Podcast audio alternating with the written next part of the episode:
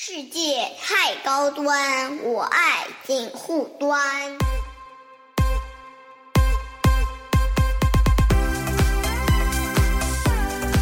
Hello，大家好，我是樊玉茹，欢迎收听锦湖端会议啊。然后我们今天先把两位嘉宾介绍给大家，一位是沙金星沙老师，大家好，我是沙金星。还有一位是肖文杰肖老师。大家好，我是肖文杰。哎，然后我们三个人之前有一起出现过在警务端里面，当时是聊那个 idol 嘛，因为那个当时聊了很多那个我们三个人在日本看演出啊、看剧的一些呃感想、一些收获的一些经历啊。然后当时有一句话，呃，其实我没深挖啊，就是聊到那个海女嘛。然后有一次我看我那个节目的评论的里边，有人说了一句评论说：“哎呀。”刚想听海女就被樊一茹给岔出去了，因为我当时我没想过要去深挖这个话题嘛。然后这个这个这个评论我还印象蛮深的。然后再加上最近风控在家已经那个呃已，接接近两个月了啊，接近两个月。然后该把把能想到的所有补的东西都补的差不多的，还没解封，对吧？然后那天跟我那天跟 那个肖老师说，我说，哎呦，我说我们评论有人说那个想听我们再聊一聊，展开讲讲海女，对吧？然后那个呃，能不能呃聊一聊？然后夏文夏文杰老师说可以可以可以。然后我跟沙老师说，沙沙老师，我说你你那个海女你能输出啊？可以啊。可以、啊，对吧？然后就今天这个局就攒起来了嘛。然后，然后跟大家简单说一下，今天我们聊什么呢？聊海女。然后那个要聊海女呢，那天那个沙老师也提醒我说，那个我第一期就是锦湖端的第一期啊，就是二零一三年，我还查了一下，二零一三年的九月份，我那个锦湖端第一期节目聊的就是海女。然后当时那个我记得那个名字叫“爱看海女的都是”。好孩子对吧，然后沙老师说，今天这期节目可以叫“爱看海女的果然还是好孩子”，哈 哈然后那个我觉得就就给定了一个姓嘛，然后我觉得蛮好的啊。那今天就跟大家聊聊这部非常治愈的一部那个日剧啊，而且它属于日剧里边的还算特殊品种 NHK 的晨间剧，对吧？然后关于这个剧本身的一些话题和剧里边的一些主演演员啊，和它后面的一些日本爱豆文化、社会的一些文化密码之类的，我们今天可以趁这个机会好好。跟大家稍微聊一聊啊，呃，然后因为肖老师那个很多时间我没跟你那个连线聊天了啊，最近那个我们商业就这样更新的情况怎么样啊？我们反正就靠着 iPhone 无损音质，努力的给大家维持着每周更新。那那个听友们的反应如何呢？是能是是能谅解的了？啊，可以可以可以，反正还是蛮感谢听友的。就我们本来觉得有可能我们的听众里边。呃，听友朋友，上海的会比较高比例多一些比例高一些，那个有可能大家在疫情封控了就不太有空或者有心思听播客了，结果还是蛮多人听的，这个留言好像比平时还多了。然后我们那个约老师，我们另一位主播约老师正好呃最近一段时间有点事情，然后没有那个上线嘛。都是我们请另外一位那个同事来兼职带一下主播，然后结果他还大家都非常想念岳老师，所以哎呀，就想着另一位另一位主播是思哲吗？呃，陈瑞，因其实那个陈瑞啊，对哇，领导和沙老师应该都认识，对对对，领导都出来了，嗯。嗯，行，那而且想着快点要线下能够聊啊，嗯，而且我看你你们的那个商业就这样这几期的选题。都挺妙的呀，啊，啊，就呃尽力尽力能聊一点是一点，对吧？懂的都懂。嗯，然然后那个那个商业就这样的那个粉丝增长增长的速度也很快啊。然后希望大家那个，因为每次肖老师来，我们都很感谢啊，也跟大家稍微再推广推广这么一个节目。哎，打广告了，免费广告来了。哎，商业商业就这样一个啊，那个这个非常优质的一个节目啊，然后欢迎大家能够感谢感谢，是由我们第一财经杂志啊官方出品的一个啊，然后我们肖肖老师是精精心给大家挑选每一期的话题跟大家聊天，好吧？但是呢，那个我们肖老师虽然是一财杂志现在那个什么主笔嘛，对吧？现在是主笔吧？没错吧？没升过啊，还没升过啊，还没升，还没升。但是那个我跟我们几次聊天聊下来，大家就知道他对于 idol 啊、日本 idol 啊，然后那个影星歌星啊，然后那种偶像文化还是挺熟的啊。然后我先问两位一个问题啊，我们先问那个肖老师，再问那个沙老师啊，就是你是什么样的一个情况下接触到《海女》这个剧的？因为我自己是当时一三年的那个上，它是四月播到九月底嘛。我当时是从大概八月左右，就暑期的时候，七八月左右，然后知道这个剧了，然后就是实时每天就追追它最新的那个更新，然后追到它结束的。但我不知道两位是什么样的情况下接触到这部剧的。先那个肖老师先说一下吧。啊，那那个樊叔，你是等于是还是实时追踪了？对，我其实午餐饭。对你这个是厉害的，我其实不是在一三年看的，我都已经是在一四年的时候看的了。呃，就等于他，因为他们不是呃一三年的年末上了红白歌会有一个特别篇嘛，一个特别的演出，到后面肯定也会讲到的。然后我们有一位朋友，就是他是跟你一样，在一三年的时候一直追，他一直在跟我们讲海女海女海女，但是其实我不知道，就中国的观众应该应该那一年其实最熟悉的日剧应该是半泽直树。他跟海女，而且还是同期去比那个日剧赏的嘛，结果就是各个奖项除了最佳男主角以外，全都输给海女。然后我们那个朋友就跟我们来讲，看这部才是最好看的。然后到了年末，呃，上了红白之后，他一直在跟我们讲红白这段非常感人，要哭了之类的。就他在他的不断安利之下，我到了一四年的时候也出了资源，有一个非常国内非常优秀的这个字幕组饭团字幕组，然后出了。他一直在实时的出资源嘛，然后到了一四年的时候，有打包的，然后有很多周边的，我就下来了开始，然后就是拿到了资源嘛，就一直开始看，而且那个朋友就提醒我说，那个一三年的红白先不要看，你先把剧整个看完了之后再看这个红白会非常感动，我就照着他这样看，然后基本上就是一直看，我这个一四年大概看了三遍，就是从头到尾这样翻来覆去的看，看了三遍。他那个时候安利我的时候，主要就是说，他说你不是喜欢桥本爱吗？然后这个剧里边桥本爱是女二，就就很重要的角色。我说这不是成年剧主要都是女主吗？这个女二有可能也戏份不是很多。他说不不不，戏份非常多，你看了就知道。好了，然后我就去看了。嗯，哎，你竟然不是因为陈海女而知道桥本爱，是之前就认识她的？对，因为他之前不是一零年的时候出过那个告白嘛，就是和松隆子一起演的那个电影。然后在国内已经有点知名度了，那个时候就知道了。然后他之后还出了几部，反正有几个电影还蛮好看的，就就就一直都比较支持他。嗯，那沙老师呢？沙老师是是不是跟肖老师差不多的时间段看那个海女的？差差不多，我也是事后补的，因为大概也是可能一四一四年左右的时候去看的吧。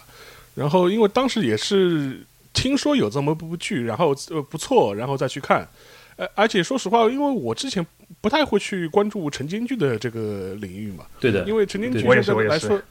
因为晨间剧相对来说是一个比较特殊的一个一个剧种吧，就日日剧类型吧，因为它一个产品产对，因为它实实际上第一个它是每一集的时间都非常短，每一集大概只有十五十五分钟，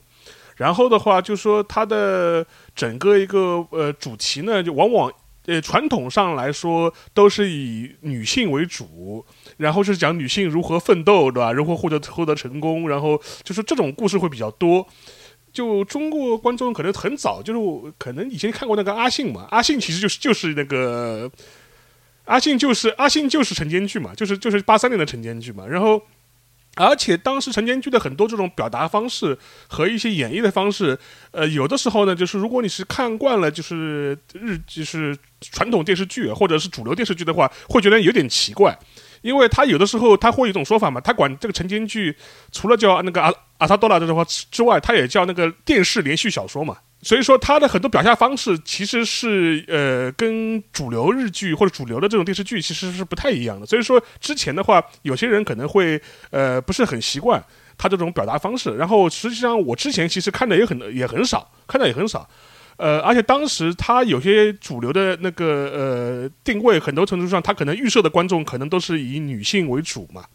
而且它的主角又都是以在逆境中如何奋起的这种女性为主呃主角。所以说是这样一种状态，所以说之前关注的比较少，也是因为二零一三年，因为韩女在日本就特别特别火嘛，特别特别火，火到就是说前面那个呃肖老师也讲也提到嘛，就是说是红白都要开那个 special 的那个那个环节，所以说当时就关注到，哎，这是这个片子到底到底有多火，或者到底有多好看，我要我要去看一看，就基本上是这种状态。然后看完之后发现，嗯，果然很好看，就是属于是。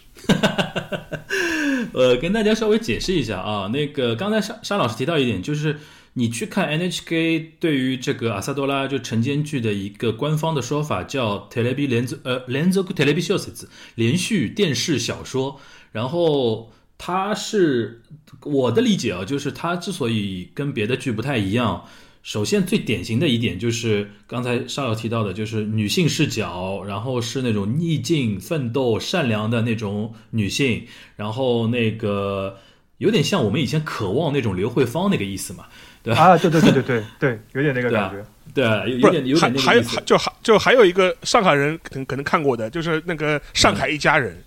我一直觉得《上海一家人》是非非是非常标准的那个晨间剧，就李若男，对吧？对对对对对对对，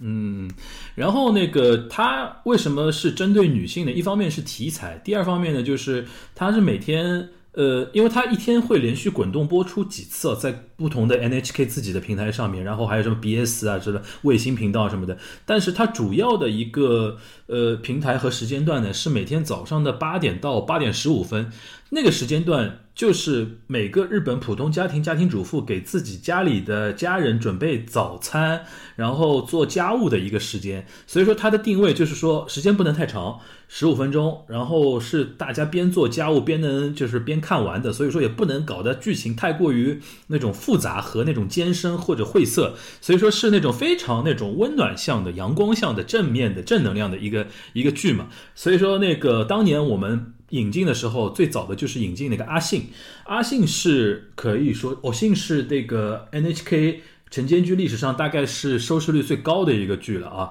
呃，这这是它的一个背景。然后关于韩语的火呢，一方面就是刚才肖老师最早说的，就一三年年底那那一年的那个红白红白那个歌合战，他给了大概十五分钟的时间给到那个。呃，海女，这是难以想象的。一般就是你再火再火，迪士尼对吧？在日本火成什么样了？就一首歌嘛，对吧？北北岛三郎也就一首歌。但是当年这个晨间剧，而且它是上半年的剧哦，就是四到十月，因为日日阿萨多拉晨间剧在 NHK 就一年两部，一部播半年，对吧？因为它一集才十五分钟嘛。它是四月份播到十月份，我记得当时在八九月的时候就有人喊出来了，说今年年底的红白歌合战肯定有海女的 special corner，然后果然，然后给到十五分钟，中间还插重新，他因为给了十五分钟，所以说还请当时的那个编剧关藤呃工藤官九郎重新写了最后一集，因为正片是一百五十六集，然后他为了上红白。所以说，为什么那个肖老师，你那个朋友会说哭出来？我懂那个感觉的，就是在我们这帮追剧的人心目中，那个海女没结束，然后最最终终结在了那个十二月三十一号的红白歌合会的的那个舞台上。这个我当时看的时候，我就跟我我我们几个朋喜欢海女的朋友一起看的嘛，看那个红白嘛，然后当时我们就直接在房间里叫，你知道吧？那种感觉。待会儿我可以展开为什么那么感动啊？然后从收视表现上来讲，说实话。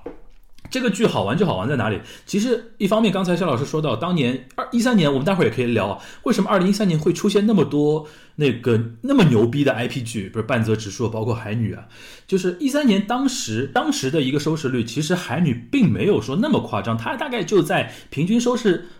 二十对二十超过一点那种感觉，就是说比它高的呃晨间剧有吗？也是有，但是呢，它算高的，是没有没有错的。但是它牛逼就牛逼在它的网络讨论声量是之前所有的晨间剧没有过的，因为很多一些年轻人都在看，尤其像宅男宅女啊，而且喜欢，因为里面讲到一些爱豆文化嘛，八，因为它跟之前所有的一些晨间剧的题材都不太一样。待会儿我们聊那个编剧宫藤宽九郎可以聊到，就是。它的讨论量很厉害，而且刚才我提到了，很多人是通过重播、通过录制，因为那个其实一二一三年的时候，很多人都买那个 hard disk，像我自己都有，就是那个录录像机嘛，直接把那个呃早上那个素材定时录像录下来，定时录像录下来，然后很多人是通过这个来看的。所以说，很多人说，如果把这些重播再加录像看，再加通过网络来看的算进去的话，当时海女是的确是现象级的，但是传统收视呃。的收视率的调查上面的数字是没有半泽直树那么高的啊，这是一个呃一个一个一个一个背景吧啊，呃，这个跟大家补充一下。然后我想问肖老师，就是你一四年看了之后，你感觉怎么样呢？先先身为先来一个总体的一个感受吧，先说一下。就是好，从来没有看过这么好看的电视剧，从来没有吗？就是就是单纯从好看、享受塔诺西这个角度来说，就是从来没有过这种感受，而且又是就是喜欢的演员讲了喜欢的话题，就是我不是说他，比如说呃非常高级，当然也很高级啊，不是说他就是品质最高什么的，那这种有可能是像白色巨塔啊之类的，或者是呃。过去那些就是九十年代那种日剧，有很多是很经典的。就他，就从个人的享受、感动这个角度来说来说，是至今我都没有第二部是跟他可以相比的。就是在我个人当中，就这个地位。沙老师呢？对，然后因为我觉得当时看的时候，第一个他一些很多整个氛围上面，我就觉得就看着非常舒服。就是说整部戏啊，当然后面也可以再具体展开。就是整部戏的话，你看完之后，你会发现。呃，整部戏里面基本上是没有反派的，就是没有一个特别就是说是坏的角色或者是一个反派的角色，没有的。就是说所有人都有呃可爱，或者是让你呃就是或者是让你某一个时刻让你生气，或者是但是后事后你发现这个人很可爱，就基本上是这样一部剧。所以说这部剧本身的话，就是是一个非常非常治愈的一个一呃一个电视剧，这是其其二的话，这个剧情本身我觉得。呃，确实是，就是它，呃，非常巧妙。它虽然是一个晨间剧的形式，每每集只有十五分钟，但是，呃，它是构建出了一个非常宏大的故事。就是说，它是看上去似乎是讲林奈林奈，就说她一个小女孩的这样一个成长的这样一个故事，但另外一方面，它又是讲了两代人。然后就是就就是能能林奈就是跟他母亲嘛，就也就是小泉今日子嘛。然后然后他这是两代人的这样一个母女两代人的故事，甚至你还会再往前推，甚至是一个母女是一个三代人的故事，就是他就还有他的祖母，还有，还还有他的祖母，就是他祖母跟他的母亲跟能能林的母亲之间的这种母女母女的这种纠结的关系。然后后面又是呃小泉今日子跟能能林奈之间他的一个非常这种纠结的关系，所以等于是一个是贯穿了一个几十。年的这样一个故事，但是呢，他通过一种很举重若轻的方式把它表现出来了。另外一个的话，就是说，如果你是一个对可能日本，比如说他战后的一些社会文化比较感兴趣的人的话，人的话，在里面你可以发现很多很多能够触动你的点。就是说，就比如说他会讲到，就是说八十年代的时候是什么样子，甚至有很多种昭和的歌谣也会在里面，就是说时时不时的出来嘛。所以说，我觉得从这个角度来说，为什么这部戏能够让呃，很多的日本人或者成为一个国民性的这样一个电视剧，某种程度程度上来说，就是因为它这个戏的它能够辐射到的人群非常多吧。就是说，它不光是，就是它是呃全国整个国民，呃，可能从从奶奶到妈妈到女儿都可以看，然后都能找到自己触动自己的点，然后回应的又是他们一些最关切的一些人与人之间的一些关系的问题。所以说，我觉得这样一个。嗯，结构就非常非常好，然后更何况这个整个一个故事呢，又非常的抓人，然后这种抓人的感觉又不是那种，呃，他不是那种制造悬疑式的这种抓人，他是觉得就是抓马，你这他不是对，他不是抓马，他是抓人，对。他是抓人，就是就说就就好比说，你作为观众到后面，你就会觉得你是在关注一个你邻家的一个小女孩，你看她怎么一步步成长，你然后关心她的这种感觉，就是到后面的话，就说是我相信樊雨茹也是的嘛，就是很多观众看这部戏的感觉，他已经带入到就是说像剧中人一样，就好像就是一个呃零零零一的一个邻居的一个叔叔或者一个哥哥或者是一个大妈阿姨，就觉得哎呀小我们这个我们这个小姑娘很好的，很努力的，所以说我一定要应援她，对吧？为她加油，就是这种感觉了。所以说，从这角度来角度来说的话，确实是非常非常巧妙的一个剧，而且更何况它里面，你现在去看它的那个 cast 那个卡斯是非常非常的豪华，就极为豪华，就说是，呃，且不要说晨间剧了，你把到你摆到现在一个日剧的来看的话，就就卡斯里面就是非常非常豪华。然后你想想看，呃，除了像像能能林奈，就是他，呃，因为这部剧他一下子就是非常的火遍全日本，但他后面的纷就纷扰是后面的事情。然后的话，然后有桥本爱。呃，还有还有有还还有那个那个还有春花对吧？有有村家纯，有有村家纯，还有松冈莫优，现在都是最一线的日本 中途上代，就是 哎，这就不提了。是苍太的，对对，是苍太，还还有那个呀，就还还有还有松田龙平，对对对，然后都是现在最一线的日本的男星女星。然后当然也有翻，当然也有翻船了的，这就不去讲它了。然后，呃，但是的话，还有一些，比如说昭和时代的一些女星，小泉今日子，对吧？对，要收完脖子，要收完脖子，我这种都是属于昭和时代的女神啊。就是，但是呢，所以说我他们来演这个剧，然后正好是映衬了，就是说是剧中的这种设定的这种人物关系。所以说演员的选选角和这个故事本身就非常的贴切。所以说，从这角度来说，我觉得这个戏本身的话，其实确实是，呃，各方面都是做到了极致吧。就是，嗯，我觉得我还是花一点时间跟大家稍微简单概述一下，这讲了一个什么故事。因为刚才沙老师说到三代人啊，三代人，这可能大家现在感觉好像这个故事很。就跨日持跨时持久的一个一个故事。其实我那我因为最近刚刚不重看嘛，然后它的时间线是吧？然后它的时间线其实就是二零零八年到二零一二年这四年的时间里边的发生的事情。它其实就是什么？二零零八年的暑期六七月份，然后当时呃那个主角阿 K 酱就小秋，当他的主演是能年玲奈，他当时是一个新人啊。他和他的妈妈一起从东京回到东北三路那个那个老家嘛，因为当时他妈妈接到一个电话，说他他的外婆等于是他妈妈的妈妈，他妈妈是小泉今日子子演的啊，就带他回老家，等于看望他的外婆。然后这是故事的一个起点。然后他那个呃能年龄呢，这个小秋呢，他是在东京生活的时候呢，是非常的一个。阴暗的一个 k a l a 在在班级里边也不出挑啊，然后什么没什么个性啊，没有存在感的一个人。但是他跑到自己东北老家之后呢，尤尤其发觉他外婆姥姥。是做的一个职业就是海女，海女在日本是一个职业，就是其实就是一个潜水然后挖海胆的这么一个算那个算算渔业吧，渔业的一个工种，对吧？然后他看到了这么自己姥姥的这么一个工作，然后那个氛围，他突然觉得说我不想回东京了，然后就留在呃东北三路，然后我就当一个小海女，呃，这是故事的一个起点。然后它一共分成。呃，可以简单来说分成三块嘛，一个是故乡篇，一个是呃东京篇，一个就是重新回到故乡篇。故乡篇就是说她做海女的中间的那一段故事，然后中间就牵扯到第二女主角。其实我一直觉得说这个剧是一个双女主的剧。就牵扯到那个桥本爱嘛，桥本爱是一个出生在东北三路乡下，但是从小向往东京那种繁华的、时髦的，呃，生活，然后对于东京非常向往。这个大家一一听就能理解，就是农村小孩向往城市嘛。然后他又他又自己又有爱豆梦啊之类的。然后小秋呢，作为主角从东京来的，但是他非常喜欢小维，就他应该叫结衣还是维啊？反正日语发音叫 Ui。那个，我们尊重肖老肖老师，你一般叫他小维还是杰一呀？呃，它里边其实最后写的是维，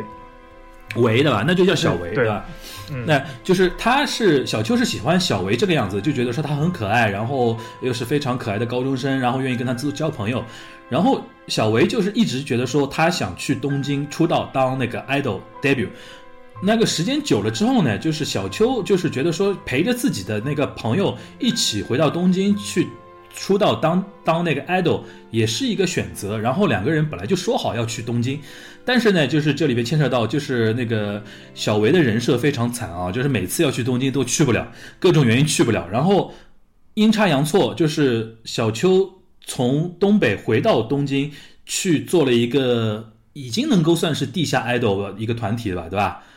对，呃，出道算是正式出道了，算正式出道了。然后，但是呢，他因为资质啊，然后可能可爱程度啊，他设定上啊，觉得他可爱程度不够啊，大家不是很看好他。但是他一路靠自己的能力，靠自己的一种那个力量和靠自己的一种气场，在东京，然后没有小维的陪伴的情况下，自己闯出来了。闯出来之后呢，这里边牵涉到一个重要的设定，就是你看，零八年到一二年中间有一个非常关键的时间节点，就是三幺幺。然后三幺幺发生之后，因为东北接受到了非常大的一个灾难，然后小秋一直觉得说心里这个坎过不过去，然后重新回到老家去振兴自己的东北老家，去跟自己的最喜欢的那些呃乡亲啊朋友啊待在一起。其实讲的就是这么一个很简单的一个故事，然后跨越的时间也就四年。但是好玩就好玩在哪里呢？就是它中间的那种怎么说呢？对于呃角色的描写，对于一个铺陈、一个沉淀。然后刚才那个沙老师提到一个很很要紧的一个点，就是。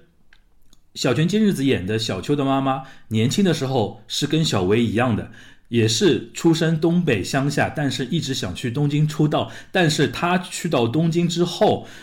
经历了很大的挫折，没有出道，然后嫁给了自己的呃第一个粉丝，就是那个他他的那个小秋的爸爸嘛，对吧？然后生出了小秋之后，其实他带了很多的一种。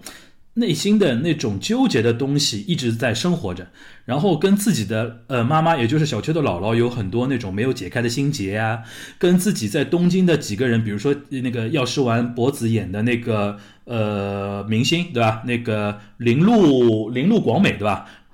那个死死嘎西罗米和那个制作人嘛，就长得像邱元康那个制作人，就是那个泰卷，对吧？嗯，Stomaki 跟这些东京的人也有一些未解的一些心结之类的，然后这些心结都在小秋的一个一个主动或者说被动的一个作用下，开始解开了一个个心结。尤其我觉得关九呃工藤官九郎最牛的就是他往后半段都在收那个 flag，都在收那个线，每收一个线，当时我记得推特上面就是又炸了，大家又在讨论说哦哇这个太牛了，这个太牛了，这个太牛了。这个这个就是简单跟大家复述一下这么一个故事啊，然后。我想，因为那个肖老师是桥本爱的粉丝嘛，喜欢桥本爱嘛，你聊聊小小维这个角色，太苦了。就我我那天算了一下，一共要四次去东京，没有一次成功的，对吧？对，就呃，刚刚才那个呃，樊叔应该是精心准备了刚才那个故事简介，就是又非常清楚的告诉大家发生了什么，但是没有任何重要剧透。对啊，就后面的部分，我就是我尽量也不剧透，但是如果有的话，就有可能会有一些轻微剧透，大家这个就是酌情来听。小维和小秋刚刚那个樊叔讲的，呃，他觉得就几乎是那个双女主了。呃，我那个书那个剧里面其实有个更呃巧妙的比喻，就是太阳和月亮，就是小维是那个月亮，就是接受大家光的，接受大家。那个喜爱的，然后小秋是那种就是会散发光和热，像小太阳一样的，给大家带来很多快乐的那种人。然后小薇就是那种就是，如就是从小到大被大家注视那种美女，然后自己也有很大的一个企图心的，然后就是一直想要去东京要发展，就是她自己不属于一个很小的地方。结果就是，呃，工藤官九郎就给他就编剧就给他设定了一个，就是永远求而不得的一个设定。就是你每次想要去东京或者将将要去东京的时候，就去不了，一直去不了。一开始的时候几次有，一开始两次去不了，还属于是那种比较俏皮的这个原因阻止了他，或者是比较搞笑的一些原因阻止了他。具体的我就不说了啊，挺搞笑的。到后面是非常非常惨，就他第三次去不了的时候，直接是让他就是有一段时间沉沦了。就是对这个做爱豆啊什么的也没有兴趣，然后整个人也那个不好了，变太妹了。然后等于是，对，变成太妹了，染头发啊什么的。然后后来是经过了一番这个调整，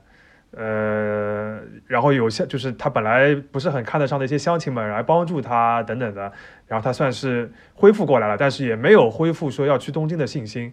然后好不容易到了这个去的第三年，就是二零一一年的时候。呃，一方面是东京那个制作人也是对他念念不忘，就是一直希望他能来出道。因为最早的时候，其实不是看那个制作人，也不是看中主角小秋，而是看中他，因为他在当地已经是一个小有人气的一个地方偶像了，然后觉得他资质非常好，然后就觉得他是非常努力想要进入这个业界的，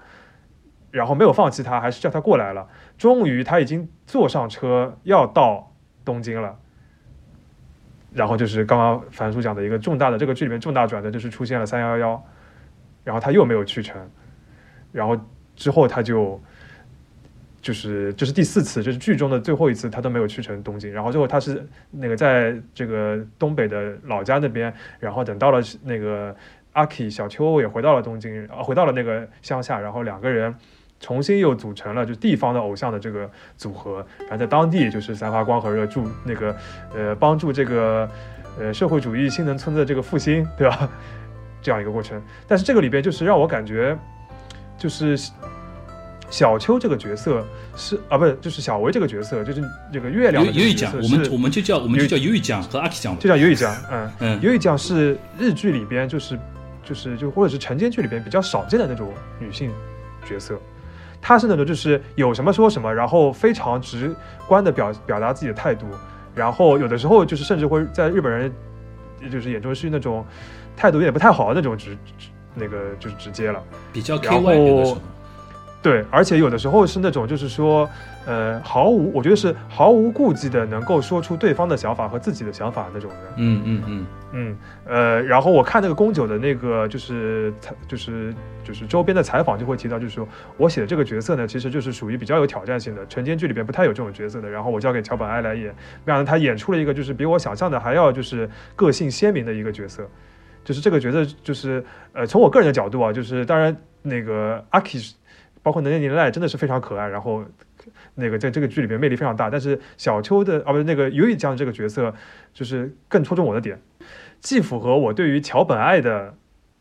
这种感觉想象，又符合我就是本身对于就是日常生活当中，我觉得就是这种就是比较帅气的，然后敢言的这种女性的这种角色，也是我自己比较就是欣赏的。等于是两者都结合在一起，又非常适合桥本爱，然后又非常的呃，就是讨我讨我喜欢的那种女性的角色。所以就是这条线，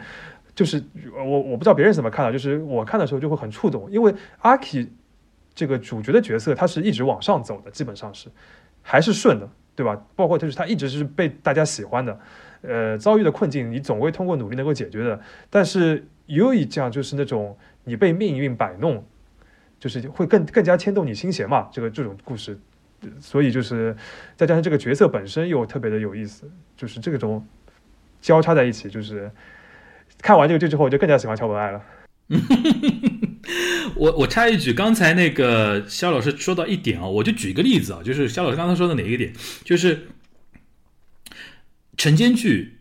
没有这么写一个女女性角色的，是的，因为那个一般晨间剧女性的是，我刚才说了，温暖、阳光啊、正能量啊，然后善良啊，然后背负一切呃外界的一些一些沉重的东西，她都能自己解决啊什么的。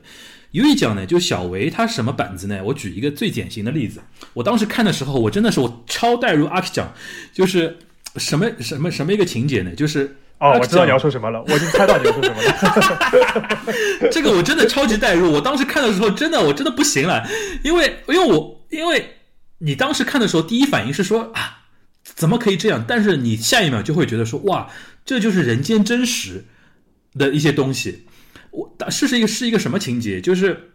呃，刚才说了，小秋是阿 K 酱是很喜欢小维的嘛，然后两个人成了闺蜜那种感觉。然后呃，她等于是放弃了东京的那个学呃那个学校，然后要准备在东北完成自己的高中学业，那就等于要转学嘛，转学转到东北当地的一个高中去。然后好死不死，她就是在那个时候，呃，因为她的当地高中还有一个特别的科目叫呃潜水土木科，这个有点像我们这边的。中专职校那种感觉，它有一个特别的一个技能，就是潜水、深深海潜水，然后做一些新修土木，比如说你要填海造林啊，什么呃填填填海造地啊之类的什么的，呃，这个是要有一个专门的一个职职业的。然后他们这个高中有一个叫潜水土木科，然后好死不死，潜水土木科里边有一个他们比他高一级的一个先掰，就是那个福士苍太卡梅莱达呃演的啊，福士苍太演的，然后非常帅嘛。然后 action 呢，就是人人生第一次陷入了恋情，就是喜欢这个呃那个福士苍太演的这个呃那个先掰，应该叫什么？塔内奇种氏嘛，对吧？塔塔内奇，塔内奇，哎，然后他喜欢她，然后妈的，他谈在一起三班喜欢尤一讲，喜欢小维，然后三个人就处于那种非常经典三角关系。然后最搞笑的，然后也也是最触动我的，就是那个塔内奇先毕业的时候，他因为要分配到东京去工作，然后正好是当时羽田机场，东京羽田机场要修第三条跑道，然后他是分到那个羽田机场去帮忙修跑道，因为要填海嘛，这是很合理嘛。然后呃是这么一个背景，那。阿克讲就是小秋觉得说，在那个前辈离开老家回到东京之前，先告白嘛，两个人比如说先确定恋爱关系，哪怕以后那个异地恋也可以嘛。然后呃提出这么一个东西，但是总是就谈那一起先辈是不喜欢那个小小秋的嘛，但是他喜欢小维，然后把这个事儿呢等于跟小维先告白了。小维嘛，基于一个自己闺蜜的身份，就是说啊，那我怎么行？因为我是小秋的那个闺蜜嘛，不可以，不可以。但那个时候，三白就说了一句，他说啊，那那个我因为之后要去到那个东京上班什么的。然后小维犹豫了，为什么？我刚才提到，小维由于讲是非常期待东京那边的生活的，然后他就觉得说。如果有一个在东京工作的男朋友也不错，因为这个想法，他同意了 Senpai 的那个交往的一个请求，觉得说，哎呀，以后等他去了东京之后，两个人可以呃交往啊之类的。我当时看他同意的这个时候，我当时就觉得炸了，电视剧为什么可以这么写，要这么虐我们女主，我疯疯了，你知道吧？然后，但是我就觉得说。然后后来是借谁的口啊？就是小泉今日子的口，借妈妈的口把这个事情说出来的。因为这也是对女主的一个成长嘛。就是说我印象最深的就是一个人会嫉妒、会憎恨、会怨恨身边的朋友，这也是一个健全的女子应该做的事情。哦，这个话我就觉得说非常非常好。就工藤宽九郎就是他的路子，就是不是那种非常传统的那种呃道德劝说正能量，而是说。把人间真实的东西都告诉你，然后说你要去面对，你要去解决这些问题，你才是一个真正的一个一个怎么说呢？一个真正的人吧，这个东西。所以说这个点我就印象还非常深。是补充一下这这这个这个情节，当时我看的时候真是炸了。这个就是，反正宫宫九的这个台词功力，就是这段。就很能体现，就她最后是两个闺蜜，其实算是和好了嘛，也不是和好，就是互相认清了。然后那个我就记得阿 K 就讲，就是说我来到，就是我刚刚就是我就听你讲了这个之后，哦，先是那个尤以跟他讲，就是为什么我要他来做我的男朋友，除了就是刚才讲的，就是客观的原因，就是我想有个东京男朋友以外，我多少也有点想要比你高一头，对的，压你一头的这个心态，因为他当时已经有危机感了，因为。因为讲一直是当地的一个 idol 的一种存在嘛，因为是高冷女神，但是小秋凭借自己的那种呃呃怎么说努力啊什么的，渐渐人气有点起来了。所以说，因为讲那个时候的心态是很微妙的。对，他就说就是对不起，我就是这种人，就是我一定要压你一头我才舒服。然后那个阿阿 K 就听了之后，他就说，我刚刚像好像是一场梦醒了一样，我来到这个乡下之后就是。一起就是全尽是好事，大家都喜欢我，然后大家都对我很好，呃，现在我才明白，就是这怎么可能呢？对吧？就是就是我毕竟还这就是就是一个很普通的，然后没有个性的、没有存在感的人啊，巴拉巴拉巴拉巴，然后就是呃那个刚刚知道你们要谈恋爱这个消息，我都恨得想要就是把你弄到地狱里面去啊之类的。然后现在想想看，这才是我本来应该有的定位。然后这时候他妈妈就在旁边偷听嘛，就受不了了，就出来说，就是就是刚刚那个樊叔讲的，就是你应该。去怨恨，然后你应该要表达这个才是正常的。然后他跟那个就是阿 K 跟 U E 这两个人又说开了，等于说开了之后，两个人反而就是等于是迈过了这个东西，这个坎就迈过了第就是这个男主就是这个男性角色这个坎。后来两个人的关系就变得更深变得不重要了。对，就是所以说这个剧我觉得就是非常好，就是说这个搞得好像还是有个男性角色一定要谈恋爱啊，搞这种的，但其实这个所有的男的角色在这个里边都不重要。就是所有的重要的关系纠葛、心结啊，或者说是这个牵绊什么的，都是女女性和女性之间的。就是阿 K 和尤以，呃，这么说吧，就是呃，在他们两个刚刚开始认识的时候，然后他不是开始交那个，就是关系逐渐走近了嘛。然后那个阿 K 最后留在这个当地的高中来读那个读书了。然后尤以就说：“那你就到我这边来读吧，我们就同同班当同学吧。”然后阿 K 说：“好呀。”然后两个人就手牵手。然后这个时候后面的喷泉咻一下喷开来了。就这是一个就是恋爱剧里边经典的，接下来两个应该是男女主要 kiss 的那种桥段，知道吧？就是这个场景，这个明显就是编剧和导演故意的。然后这个就是发生在两位女主当中的。然后这个剧的最后的一幕也是这两个人手拉着手嘛，对吧？对手拉着手，就从头到尾都是其实是这两个人为中心的，就很合我的胃口。哎，我我我突然想到一个话题。就是沙老师跟肖老师，你们看这个剧的时候有没有代入过某个角色？我的话，我倒没有哎，因为因为因为这个毕竟它是一个，就跟你前面讲的嘛，它是一个以两个女主为视角的，或者是或者是应该这样讲，配角也可以，配角也可以，对他。不是，它是一个以女性角色为视角展开的剧，所以说无论是两个女主女主角，还是比如说他们跟他的母母母亲母女之间的那种关系，这是这是他的一个主轴。所以说，其他人看的时候，我更多还是站在那个角角角色，就跟我前面讲的嘛，你更多可能就是站在一个呃邻居的或者是这样邻家的这样一个角度去看这样这样一个故事。所以说，另外一个其实你前面讲的那个。呃，就工藤官九郎他这个写戏，他有的时候不是按照呃晨间剧的常规套路来做，我觉得这个我也是深有同感，因为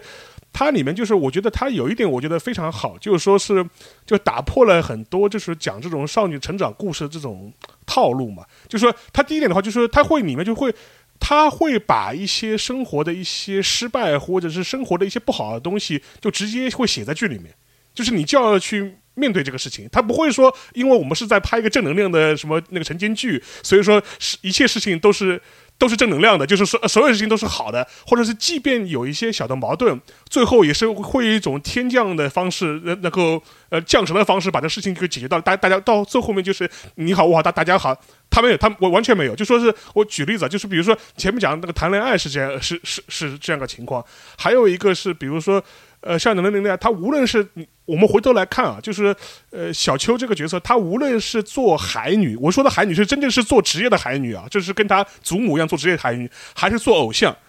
就是去东京做偶像，其实你回头来看的话都没有成功，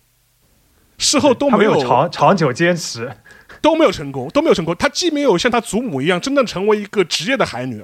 呃啊，也没有这些，也没有在东京说在偶像圈闯出一片天。当然，他是有各种各样的原因在里面背后的。但是的话，实际上，如果我们从站在一个功利的角度来看的话，他并不是功利意义上的成功，或者是一个最后获得了一个圆满的结局，都不是这样子的。但是，呃，这反而是这样的故事本身的话，反而凸显出就说是他自己本人，他作为一个小女孩的一个成长的过程，她是怎么样去呃面对这样一呃生活中的一些不如意或者一些失败的一些东西。其实。呃，这样一个主题，不不仅是反映在这个小秋这个身上，其实其他人也是这样子的，就是说是他他他母亲也是这样子的，就就就小泉今日演演的角演演的角角色，他也是这样子的，他也等于是上京失败了嘛，讲穿了就是上京追梦失败，对吧？然后后面就是就变成了一个，而且沙老师沙老师，我觉得那个他妈妈这一段，我觉得你可以结合一下八零年代的日本那个 idol 的那个风潮，可以解释一下这个事情。对，因为因为小秋的母亲就是呃那个金日子扮演的角色，她就是年轻的时候非常春子，对，她是她是非常向往，就是说是东京的偶像的生活。然后谁是他的偶像呢？就是那个松田圣子啊，松田圣子是他的偶像。然后，如果我因为我们都知道，当时八十年代松田圣子嘛，然后是中中森明菜嘛，就两大最火的人物人物嘛。还有，但是这个事情非比较搞笑的是什么呢？就说是小泉进子本人其实当时也是八十年代三大偶像之一，对的，就是对的，对他只不过是他们俩的后辈，但是其实就是。他们是头号，而且这个江湖地位也差不多那种，差不多江湖地位差不多。但是它里面就说我是宋宋田圣子的粉丝，所以说从小的时候就是要要追这个明星梦，然后去只身去了东京，然后不惜跟老母亲的是就是关系藕断的，就是就属于这种状态。然后但是呢，他去东京的整个一个闯荡的过程本身实际上是遇到了很多挫折，然后最后一面是在甚甚至他还要他的歌声还被人家打引号打引号的偷走了。打引打引号的偷走了，然后呃，就是当然这个我我也我也不会展开剧透，反正就是有这么稍微点一下。然后演他的人是谁呢？演他的年轻时代的是那个那个村花，有那个有村家纯。有村佳纯。然后嗯，他是演那个小金子年年轻时候的哦，那个时候是非常非常就非常非常像，而且他当时也是留了一个留了一个圣圣子头嘛，就是说留留了一个圣子头，对对对对，留了一个圣子头，所以说呃。当然也也演的也非常可爱了，也非常好。然后就这这这这样一个状况，但是的话就说非常贴合八十年代当时日本的这样一种社会氛围嘛。就所有人就说是巴布鲁巴布鲁泰，要说就是那个泡沫经济的时候，然后所有人都是有这样一个明星梦。更何况对于当时的日本来说，东京的繁华的生活、纸醉金迷的时髦的生活，就是值得去向往的。然后也是在那个时候，就是呃像像呃。就片中所拍的像岩手这样的东北地区的人，呃，就是人口开始下降，开始逐渐的消退，然后往往东京这样大城市集中，就是在八十年代发生的事情。所以说，像他母亲一样经历的故事，就是无数八十年代的当时的日本青年人，就是经历了过了这样一这样一波往城市聚集、往都市会聚、往都市聚集上呃上东京去的这样一个过程。所以说，为什这个片子一开始的一个基调就是说是就是讲东北。呃，就是像这，呃，像岩手啊、东北这样的小地方，就是属于人口开始凋敝，然后产业产业产业开始就是说是百业消消解，然后人越来越少，是面临一个有待振兴的这样一个大的一个背景。实际上面正好是跟八十年代正好是一个这样一个大的社会，正好是开始了这样一波的这样一个呃社会的一个转型的这样一个，就是在八十年代开始的。所以说这个剧本身的话，我觉得就是对这一点的时代背景的呼应就特别好。然后通过，呃，就是小秋的母亲的他当年的去东京逐梦的这样一个经历，正好是把它很贴切的反映出来了。而且另外一点的话，我觉得就是说是小像小秋的母亲，就是她之所以会前面对小秋讲这些话啊，你就是应该怎么怎么样，其实某种程度来说，就是因为她自己她的一个年轻的时候的经历，会让她会做出这样的发言。整个人物的逻辑是非常合理的，就是因为他看到小，他看到小秋，比如说啊，就是你要你要把你的不满说出来啊，有些不有有有些不开心的话，你就要表达出来啊。其实正是他。想对他自己年轻时候讲的话，就是你年他年轻的时候，因为各种各样的原因，他的声音被偷走了，然后是被人家做代呃，就是讲穿了就是代唱嘛，就是就是他声音是被人家拿去了，然后他自己的声音就是他自己的歌声，就说是被冠上了别人的名字，然后他自己会感到很委屈，然后很遗憾，这种遗憾就是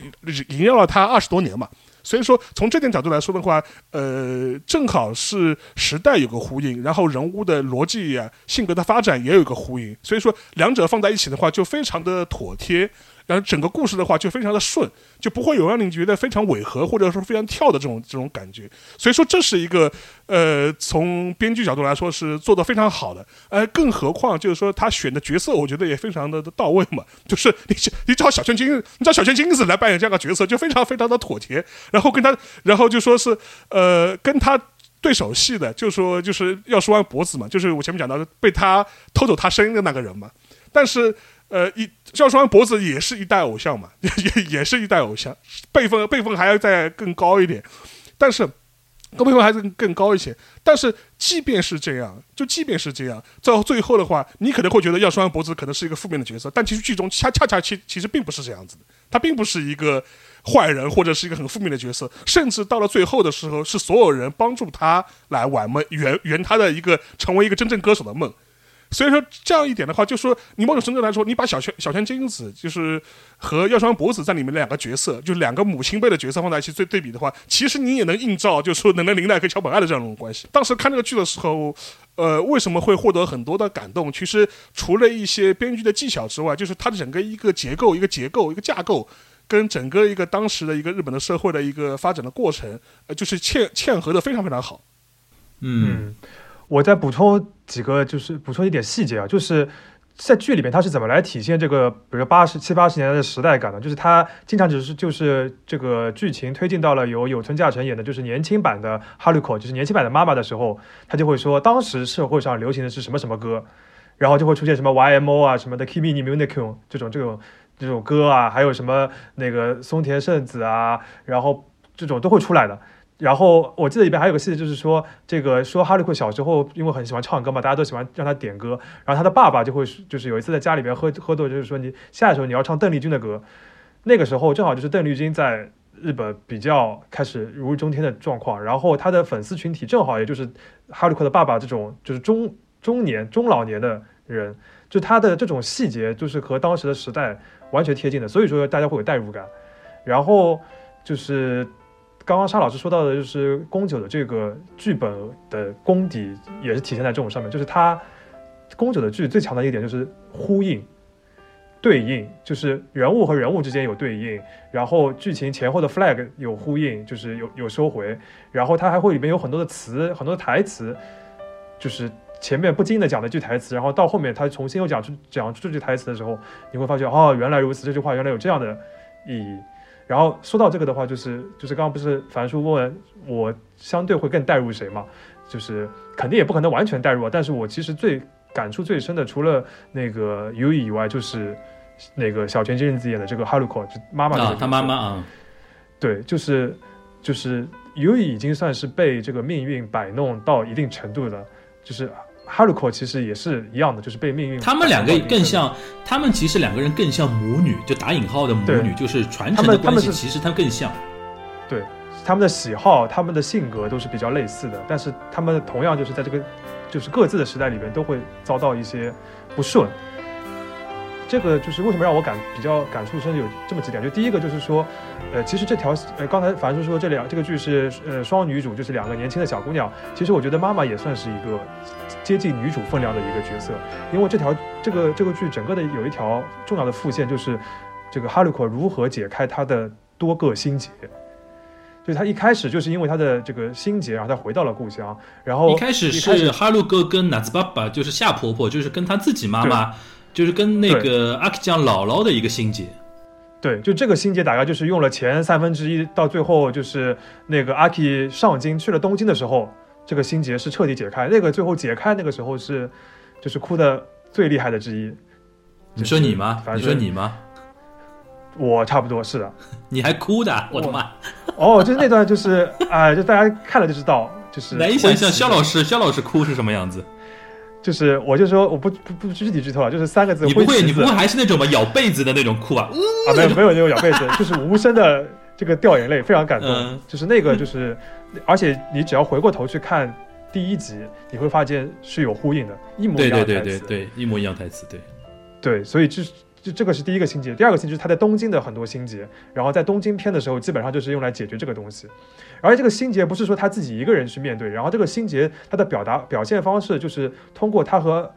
阿 K 他的女儿之间的互动，就是所谓原生家庭嘛，就是父母曾经遭遇过的一些东西，会对映射在我对对对对对待小孩的态度上面。比如他一开始不同意阿 K 去当偶像，不同意他去唱歌，因为他自己当年想当偶像的时候，遭遇到了很多不公正的对待，然后对然后他发觉自己女儿过了二十嗯二十多年之后，遭遇了同样的对待的同时，他妈就不行了，他妈一定要冲出来去维护自己的女儿。这那段我还印象很深刻。对，包括他一开始在老家的时候也不同意他女儿去唱歌啊什么的。对对对对，一开始的原因就是说，他觉得这个业界不好，你不应该让女儿去遭受这种风险。然后后来他自己就是通过这个剧情的推动，他剖析原原就跟包括他跟他妈妈的互动，才发觉原来他不是担心，不单单是担心自己的女儿，其实也是过不去自己的坎，因为当初他的妈妈没有像他期待那样支持他，就他要的是一个道歉，要的要要的是一个就是承认。就是这种这种就是这个从深度上来讲，其实是那种就是已经很深刻的人物刻画能够推推动这个下去的。然后包括到东京的时候也是一样的。你讲到这个，肖肖老师，我插一句，哦，我我不知道你记不记得那个情节，就是嗯阿克讲，就是小秋准备，呃，坐那个电车去东京做 idol 的时候，啊，然后对对对对，当天早上他以为纳兹爸爸就他姥姥、他外婆会来去车站去送他，然后呢，他姥姥属于那种，他姥姥属于那种，呃，首先是者不留，去者不追。对去者不追，来者不留啊，来者不拒，去者不追的那种人。对对对。然后呢就是但是呢，属于那种。但是又非常难为情去表达自己真实想法的一个人，就啊，其实我觉得中国的同学应该是很理解这种就是对的，传统的家长嘛，传统家长嗯。然后那天早上，小秋呢有一点呃有一点失望，就是他姥姥竟然没有去车站去送他，因为自己的孙女、外孙女那么重要的一件事情，竟然不送他。然后呢，就是呃他妈妈那个时候就自己在那个 snack 小酒馆里边，因为他他平时帮忙在故故作轻松，然后他妈妈平时在小酒馆里帮忙嘛，就跟一堆客人的当客人嘛，其实也是当时的当地的老乡嘛，就大家平时一起聚在一起聊聊天什么的。他就说：“哎呀，我们家那个老太太，呃，就是这样一。直一直就是这样。当年我八四年八四年我一个人冲到呃那个东京区的时候，到东去到东京的时候，他也不来不不来送我。然后大家都在感慨的时候，那个擦琥珀的那个 Ben 桑，我我觉得樊叔这个地方可以，就是大家我我我觉得我觉得那一段一那段真的，我是当时看到这一段，我是因为是我是那个实时追的嘛，那一集、嗯那天推特就炸了，你知道吧？就是宫九郎。哦，就工藤官九郎这个收 flag 的这个能力真的太牛逼了，尤其当那个，尤其当那个，我不说这个具体情节了，就是尤其啊当那个、他的姥姥最最后最后最后一切真相大白的时候，然后那个音乐哒哒哒哒哒哒哒哒哒的那个地方，对对，然后那个旗。旗子挥起来这个地方，我们一堆人就不行了，你知道吧？就那那段地方特特别厉害，然后瞬间因为因为他妈妈又把这个真相隔了二十几年又重新知道了这个真相之后，那天那个心结也解开了，对就是特别特别厉害。然后还有一个，你刚刚说到他在东京的心结，其实是三个人的结，也很一个是小泉呃那个哈鲁狗就春子的小泉今日子，一个就是那个铃演铃木宏美的呃演铃木宏美的那个药师丸博子，还有一个就是演泰卷的那个呃古田古田古田新太嘛。就他们两两个是 idol，一个是制作人嘛。当时那个他的心结其实围绕这三个人的心结，对，但是最后他们其实有点像是那种，就是工作上的三角的那种。对对对对。对对对。嗯然后当最后是在一个录音录音棚里面把这个心结给解了吧，那一集也是非常厉害的，就是他那个台词写的就是举重若轻，就是对，尤尤其尤其尤我我我们不讲那个具体情节啊，尤其那个药师丸博子走到那个录音棚里面，对着对小泉今开门的那日子说对：“看啊，啊，原来是我。哦，那句话太厉害了，我们当时就就真的就越越看越看越不行，就那种就是嗯。宫，你不得不佩服宫藤官九郎那个比例下笔的那个太太狠了，很狠，直直接直接戳你，然后再加上前面那么长的铺垫，你就会觉得说特别容易代入嘛。然后说到这边呢，就可以引到刚才我们一开始讲到的，为什么红白那个时候那个一百五十七集那么牛逼？因为它一百五十七集是一个什么呢？就是因为当时呃阿 K 讲就演那个呃小秋的能年龄呢，当时有点像助理小主持一样的。那个就是红白的助理小主持，然后再给到那个小女呃小孩女的那个呃十五分钟的时候呢，他就上上台，但是呢，他们以当时的所有的演员都是以剧中人物的角色的形态出出现的。对的，然后他上台之后呢，就跟架呃就跟架空的老家有个连线，所有的那个配角都出现了一把，然后最后那个鱿鱼酱出现的时候呢，阿克酱说了，就说哎。呃，那个小维，我在东京 NHK 等你，你快来。然后小维就冲出那个冲出那个小酒馆，坐上他爸爸的那个呃呃 taxi 出租车，然后飞到了他他通过漫画的形式飞到了东京的那个 NHK 涩谷的那个 NHK 的那个大演播室，然后到了现场。所以说这里边收了一个什么样的一个呃呃一个一个一个 flag 呢？就是刚才那个肖老师说到了，他前后四次小维前后四次要去东京，实现不了，最后终于在二零一三年十二月三十一号第五十七集的红白实现了，就是 就是当时就这个这个是实现了，然后收了，一个而且这。个里，对，而且这个里边就是又是一个台词的回收，就是。嗯呃，阿 K 呃 U 以在第三次没有去的时候，就是他遭到了一个突然的一个变故，没有去的时候，嗯他说了句台词，就是，呃，我马上就会来的，你在那边等着我。すぐ行くから、すぐ行くから、待っててね待っててね对，然后最后第一百五十七集的时候，他就是说了一样的话，对然后是很对对对对，开心的说，然后他就真的飞过来，就是在这个漫画的形式上飞到东京，然后对真的就是就是就是，然后后面就是 那个就是在东京的那 NHK 那个后路外面就是一个直拍的一个直接的镜头，就是一辆出租车开过来，然后哒哒哒哒哒跑进来了，嗯，然后这是收了一个线，收了一个线，然后两个人呢现场直接炸了，嗯。对，两个人一起以那个《s h i o s i No Memories》，它里边应该叫潮骚的回呃什么？潮水的回追忆忆的吧如潮，哎，追忆如潮的啊，国内翻成叫追忆如潮。然后它日日语写那个潮骚嘛，西欧赛呢，嗯。这个好像是跟那个三岛由纪夫的一本小说有关的那个对吧？上小小说，对对对，就就是就是就是这么个梗。对，就是这个梗，嗯，然然后他们两个唱了一个一一首这个歌，这个歌在这个剧里边很很很很有名啊。然后唱了一段，然后第二段阿 K 酱说了，他说第二段由我的妈妈来给大家唱，然后出来了嘛，小泉今日子出来嘛，然后你就看字幕打的是。天野春子，春我我又不行了，就是他突然又收一个什么线呢？就他妈妈从八十年代做的那个舞台偶像梦，上舞台演唱歌手的那个梦，竟然在二零一三年实现了。然后他唱完之后，又把药师丸博子给引出来了，就是药师丸博子用自己的真实的声音唱了那个这首歌的另外一个版本的第三段嘛。这也是剧里面的呼应的，对，然后剧里面呼应，然后里边有一这首歌里面有一句很关键的台词，也是说明这个故事的，就是它里面有一句叫呃连续三代的美对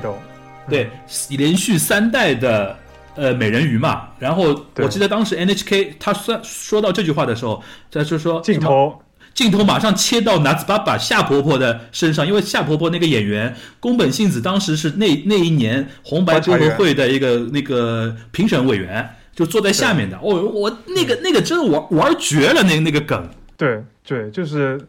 哎，就是完美的一个特别篇。然后最后最后又是一个就是大团圆的一个正能量的，就是大家所有的配角全都上来，之前没有上来的，就是本来在那个就是录音棚里，呃，就是那个就是摄影棚里边的一些配角全都上来，然后最后大家大家唱一唱一首《吉摩多尼卡罗》，就回到老家？回老家回到故乡的。对，就是十五分钟，就就是一首歌，就是首先你一首歌唱三段，唱完整版已经算是很难得的了。然后嗯这个整个一个特别篇上来，还是一开始就是他们这个偶像团体唱的一首偶像团体的歌，嗯，然后当中又唱了一首，然后最后又唱了一首《吉摩多尼卡罗》，三首歌嗯加在一起十五分钟，就是嗯，是红白史上都非常罕见的对的，这个对的，对的。特别篇。当天呃就当当年的那个红白主持是那个就是阿拉斯五个人，再加上林濑遥一个人嘛，对就是那个阿拉斯那个松本润，那个是海女的大粉丝，对，然后就是追剧的就最后对上来了之后，就是就他他自己非常激动，说哎呀，就是终于见到各位了。然后剧里边那些配角就是忠于角色，就是演的像一个乡下的老太太第一次看到大明星一样的，就上去还去拍拍他摸摸他，就整个就是到最后都没有出戏，到最后还是一个非常完整的一个这个氛围里边的东西。对，那个是近几年近近几年我觉得是让人看的最幸福的一一一届那个红对，对对真的是幸福感。对，嗯，而那那一届也是那个大岛优子宣突然宣布毕业，就是话题非常非常多的一届红白。嗯。哦，对对对，哦，他是在红白上面宣布的，对吧？对。嗯，唱完之后就突然说我接下来对对对，那一年那一年还有个梗，就是那个本来北岛三郎是最后一年，对对对对对。而且北岛三郎最后一年红白是对外已经宣布了，所有人就准备着把这一年的最大的一个掌声留给北岛三郎。想不到大岛优子突然在 AKB 自己的演唱上面，现场宣布毕业，然后所有的网络热搜那个头条新闻都是大岛优子，然后他们说北岛三郎气死了。后来就没，后来就他就他，因为他也那个届数到了五十届嘛，就不来了。嗯嗯嗯嗯，嗯沙老师沙老师，嗯不，我就我就补充一个，就是你前面讲那个歌嘛，那曹操这个歌，啊，其实其其实他那个歌的就是高潮的那个部分是是那个坂本龙一写的，啊是吧？对，是吗因为当时对，因为他当时正好是他们录的时候，好像正好是那个坂本龙一正好是在同一个 studio 里面在拍，就是录别的东西，最后最后就过来等于是乱入了一下。所以当中就是有有一段，就是说是坂本是坂本龙一，就是说是旋律。他旋律是是得是他提供的，所以说但是他也没有要哦要要那署名权了，他只是就是乱乱乱入了一下，所以说哦从这个角度上又又增加了又增加了一份对又增加了一个传奇感，就嗯嗯，追忆如潮这这个首讲到音乐有很多梗的。对，就是讲到这个音乐，我觉得也可以展开讲一下，就是这个这个音乐那个主要的担纲那个大有良音，他是。就他是一个就是那种很前卫的音乐人，就是在日本，就是在搞这种影视剧配乐之前，他主要就是搞那种新音乐，反正就是我听过那种 live，就是你听不太懂的那种，我真的有点欣赏不来，是那种类型的。然后，但是他跟宫九关系非常好，然后宫九就让他过来，包括和 NHK 的关系也不错，然后他就让他过来做这个配乐。然后这首《追忆如潮》就是风格就是八十年代偶像歌曲的那种风格，但是是他自己重新写的，就是是是一首新歌，没有出现过。然后那个歌词里面，就像刚刚樊叔讲的，里边有非常多，就是有的是宫九自己过去剧里边的一些梗，有的是过去偶像电影里边的一些梗，或者是一些歌歌名的一些梗。然后他就，哎，这个歌词其实写就是就是他像大杂烩一样的，就是他把那种梗都埋进去。其实这个歌词本身没有那么特别特别大的意义。然后他就是那宫九在采访就是说，我就把这个歌词交给那个大有良人，没想到他最后还真的给我搞出来一首特别特别像。那个就是八十年代风格的那种歌，就我一开始看的时候，我对那个还不了解嘛，我以为这个真的是一首老歌，然后大家都很喜欢，就啊、大家都很传唱。后来发现不是的，就是一首新歌，就很厉害。然后整个这个就是台女这个配乐水平也非常高嘛，就大有良音，这就是经此一役之后，就是在等于影视界、影视剧的这个配乐界，就是就是很有人气，大家都很喜欢去请他。但他最近就是接下来有一部就是汤浅证明的一个动画电影，嗯啊，对对对，编剧是的，编剧是野木雅纪子，就是拍那个《Unnatural》和那个《逃避可耻》的那个名编剧，然后配配乐就是大有良音，就他现在开始就是配这种顶级的这种那个这种影视剧的这种大就这种配置的时候，我就都会请他。然后这个也是像这个红那个海女红到什么程度，就是他很红了之后放完了之后，NHK 还专门在那个就音乐厅搞了一场海女的主题的 live。就是请交响乐团过来重新演了一遍这个所有的 OST。然后那个我刚才不是最早扔了一个话题，就是你们最能带入谁嘛？我我我中间不是说了一个阿讲阿阿讲那个那个那个那个 s a m 那个事情嘛？然后除除了这个之外，我最能带带入的是谁呢？就是暖炉，就是 小池彻平小池彻平演的小池彻平演的这个角色，为什么？就是。他不是一开始把阿克讲小秋当做女神嘛，然后一直被拒绝嘛，一直觉得说他 timing 不好，那个时机不对，怎么了？然后他不是消沉了之后去找了一个观光协会的一个女性的一个 staff 嘛？哎呦，我当时就觉得是好懂那种感觉，就就追女神追不到之后，就是 就是 凑合了一下，就就特别凑合那种感觉，我觉得哦哟太懂了，我说我这个这个这个。工藤工藤这个人写角色真的为什么好？就是他写的写的很真实，而而且每个人的角色，我现在想想，我几乎都能把每一个小角色的大概生平，而我甚至能把他生平告诉你，因为它里边费了很费了很多的篇幅去丰富一些小角色的一些一些情况。你比如说。那个戴克桑就是车站站长，对吧？啊，对对，这个多多形象的一个角角色。然后松田龙平演的那个呃水口琢磨，对吧？对，经纪人哇，写的多好！我记得有一开始真的是觉得，嗯啊，就是那种典型的经纪人那种，一开始觉得可有可无的，对吧？后来没想到是这么就是发光发财。呃，而且那么那么阿兹就是那么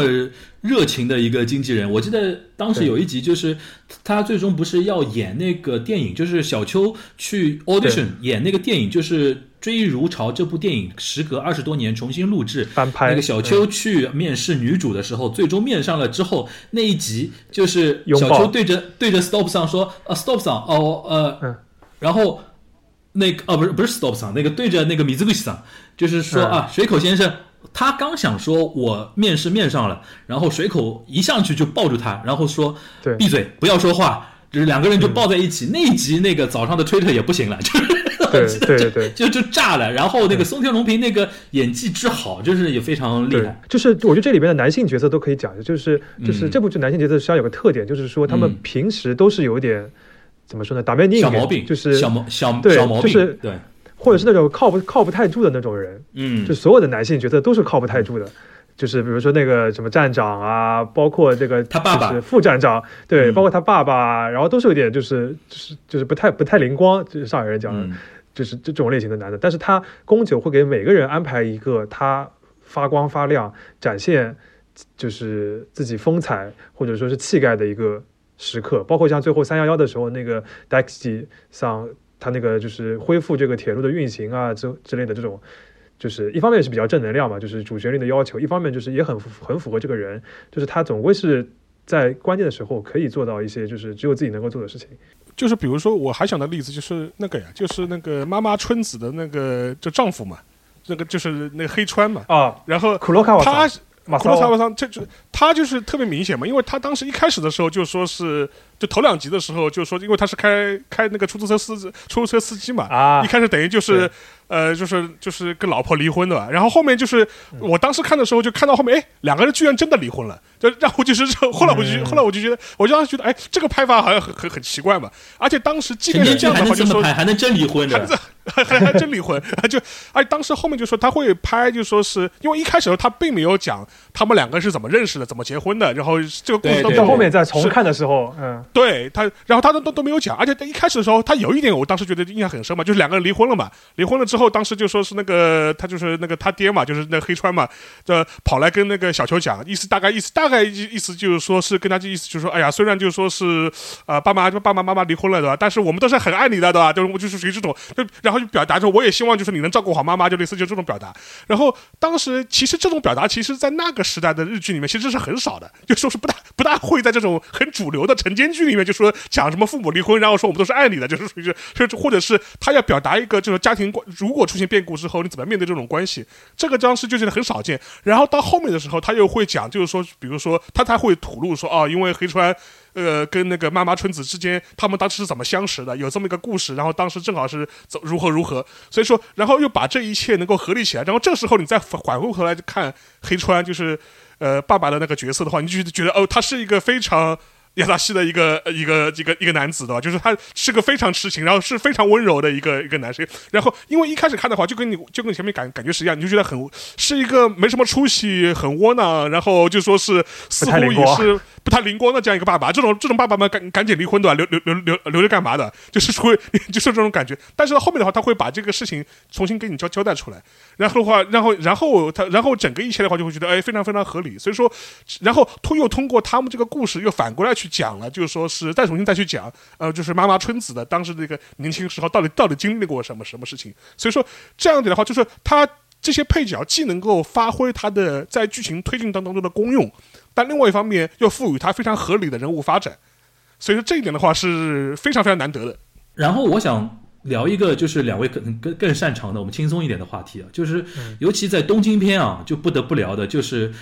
宫宫藤官九郎那种恶趣味，就 就是搞搞爱豆文化，就直接把那个秋叶原那套东西搬到上野了嘛，而且塑造了一个太卷这么一个制作人，就是秋元康的那个形象嘛，对吧？长得一样。而且它里边那个阿梅优沟横横横呃那个什么阿梅优沟应该怎怎么翻啊？反正反正上野有一条有一条路叫阿梅优沟，对美横对吧？阿梅优沟。然后阿美国 Jogakuin 美恒女学院这么一个架空的虚拟的一个女子偶像团体，对吧？其实有点有点学那个 AKB 四十八的那个那个范儿的嘛。然后再加上那个娜拉姑奈落，对吧？就是那个他们一些替补团一定要在 stage 的呃 B 一层下面学同样的舞蹈，然后为了为了随时随地能替补。然后里边还提到一个呃给力拉。呃，给给雷拉空萨多，就是在路上那个路边开那个呃那个那个握手会啊、签唱会啊那那种东西，这这一套肯定两位是更熟了，跟我们聊一聊呗。就是你当时看的时候，这也是你们看的趣味之一的。对，就是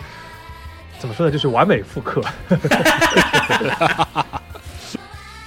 就是我举个例子，他就是对于就是这种就是 A K B 以来的这种偶像团体复刻到什么程度？就是它里面有一个桥段，就是呃，他那个美恒那个 a m i y o k o 这个团里边有一个 Ace，就是那种比较高冷女神的那种类型的。我记得叫什么有有马会对吧？对，阿里妈好像是美女好像这个，好呀，对对。然后他就是那个被爆出了绯闻，就是跟别人谈朋友，然后。就是他可以拍到什么程度？就是爆出绯闻之后，然后好像是他们出了个车祸啊什么的，然后就被现场拍到了，然后就跑到办公室里边，这个泰卷就是这个总制作人，就就邱元康，就问他，就是你想怎么着？你还想不想干？然后那个人就是带了个颈托，带了个颈托，就因为他受伤了嘛，他就说我还要继续干。他说那你跟这个男的什么情况？然后他就说不认识。然后那个那些报道呢，全都是假的。然后。这个太监就看盯着我的眼睛，你也能这么说嘛？然后那人说嗨，然后他就说好，接下来交给我，我来处理。然后就是你就继续干，就是非常哎，这这个这个这个，我想问一下肖老师，这个你说完美复刻，你是一有觉得他是复刻哪一段？我不是太懂啊，不不，那个 idol 那个，就是说就是就是因为就是 AKB 不是有恋爱禁止条约嘛，就是你不能谈朋友的嘛。对对啊，就他这这，但是其实大家也知道，就是经常会有一些就是那个偶像谈朋友的那种东西出现。我是觉得，就是你普通的剧里边都不太可能讲到这一层，除非你是个专门讲偶像的剧。然后在这个晨间剧里边，他不但讲到这一层，还讲到他处理绯闻的方式，就是上来我先不认，然后那个叫什么经纪人会帮你说好，我就帮你挡住，只要你不认，只要你有这个就还有这个决心要在这个圈子里面混，我现在第一次能保你，就这种。就是已经属于是行业沥青的这种这种这种程度的东西，他就可以拍。他剧里面其实还有也拍到过呀，就是关于那个就是就是偶像谈不谈恋爱的事情，就阿 K 自己嘛，他自己他他自己说我我我喜欢前辈的怎么办？然后那个就是要要说脖子跟他。对，要当时就是他说，他说，他说，虽然当了偶像很开心，但是这样没法谈恋爱，我又喜欢前辈怎么办？然后他正好又是在当要说完脖子那个扮演的明星的助理嘛。然后呢，药师丸博子就就以过来人的老阿姨的身份跟你说，他那那那你就那你就可以悄悄谈嘛，不要人家知道就可以了嘛，你就就大概瞒住反正就大概瞒住就好了嘛，而且这个反正就大概大概这么说。跟现实的呼应到什么程度？就是这个剧里面，药师丸博子和这个太卷，就是那个古田现在这个角色，两个人其实是生活当中是这个一直是就是夫妻关系了，一直谈朋友谈到现在这个夫妻关系，而且属于是圈内那种大家都知道，大家都不说的那种状态。就对应到现实里边，邱元康也是和他自己原 原本当制作人这个小猫俱乐部的这个成员，就是谈恋爱然后结婚，就是完全复刻。我就不知道，就是宫九就是写这个剧的时候有没有跟邱元康打过招呼。一方面是我觉得还是关键是工藤官九郎是日本娱乐圈的内 insider，圈内他有很多事情是知道的，见多了，嗯，还有一个点蛮妙的，就是有有一个细节，可能可能不知道两位还记得吧？就有一次那个它里边，我们还是要跟大家介介绍一下那个呃 Amigo Jogakin，它是一个体系嘛，对吧？然后那个它体系里边那个出道的出道的团就叫那个 Amigo 对吧？嗯 Jogakin，对。然后他们有个姐妹的替补团叫 GMT 嘛，Gmodo 嘛，嗯，对吧？然后对，然后里边那个有有有一次那个呃，就泰卷想给 GMT 出专辑录音，对，然后在录音棚进录音棚的时候，他带了带了一组摄制组进去，然后那个摄制组是那个密着 documentary，就是日本经常会有那种贴身拍那个纪录片的那种习惯嘛，然后那个纪录片拍出来那个样子就是 NHK 最有名的 professional，那个行家本色，哎呦把我给乐死了。对，因为就是邱元康就是上过《西沟东的六语》，然后就是对对对对对。几乎一样的那种分镜桥段，对对然后他，说那种很帅气的话，然后就是先是你说了句很帅气的话，然后就是像来个旁白，他会如何来面对这样一个困难的，然后就是后面一个很耍帅的一个镜头，就是 就是一模一样，就玩梗，就是 NHK 也允许他自己玩梗玩到这种程度。然后那个东北三路他们不是搞那个海女咖咖啡馆嘛？对，阿妹阿阿阿妹咖啡，然后他改改呃装修前和装修后还用了那个那个全能改造改造王的那个音乐，对你记得吧？对对哎呦，真的各种玩梗，就是你看这个剧，如果你对日综啊、日本的那个流行文化、日本影影视文化了解的话，你会看得很开心，很开心。就是工藤这个人到处留梗，对，就我记得宫宫九他是这么，就他就是这个周边采访的时候，他是这么说，就是人家问他，就是你是如何在这个宫就是晨间剧里边写出这么多有创意的、创新的一些剧情的，就是这么多有新意的内容。他说，其实我写的时候根本就没有考虑过这个，我写的时候只只是在想如何要满足晨间剧的一些条条框框。比如说没不能不能有完全的坏人啊，不能有死人，就是真的就是主要剧角色要死掉啊都不能有，然后一定要正能量什么的。就是我的主要精力都是在花在如何去满足这些硬性的要求上。至于那些创意的部分，其实就是只要我来写，肯定会有的。就他当然没有说这么挑衅啊，就是他就表达这个意思，就是牛牛逼，牛逼的一塌糊涂。就是就是我我只需要把我的这个才能装到这个框，装到这个壶里面就可以了。就是他自然嗯会满意出来一些新的东西。嗯 而且而且关于就是关前面那个偶像偶像团体这个话题，其实非常好玩的一点就是说，他那个组合里面就是几个小姑娘里面都是他都是。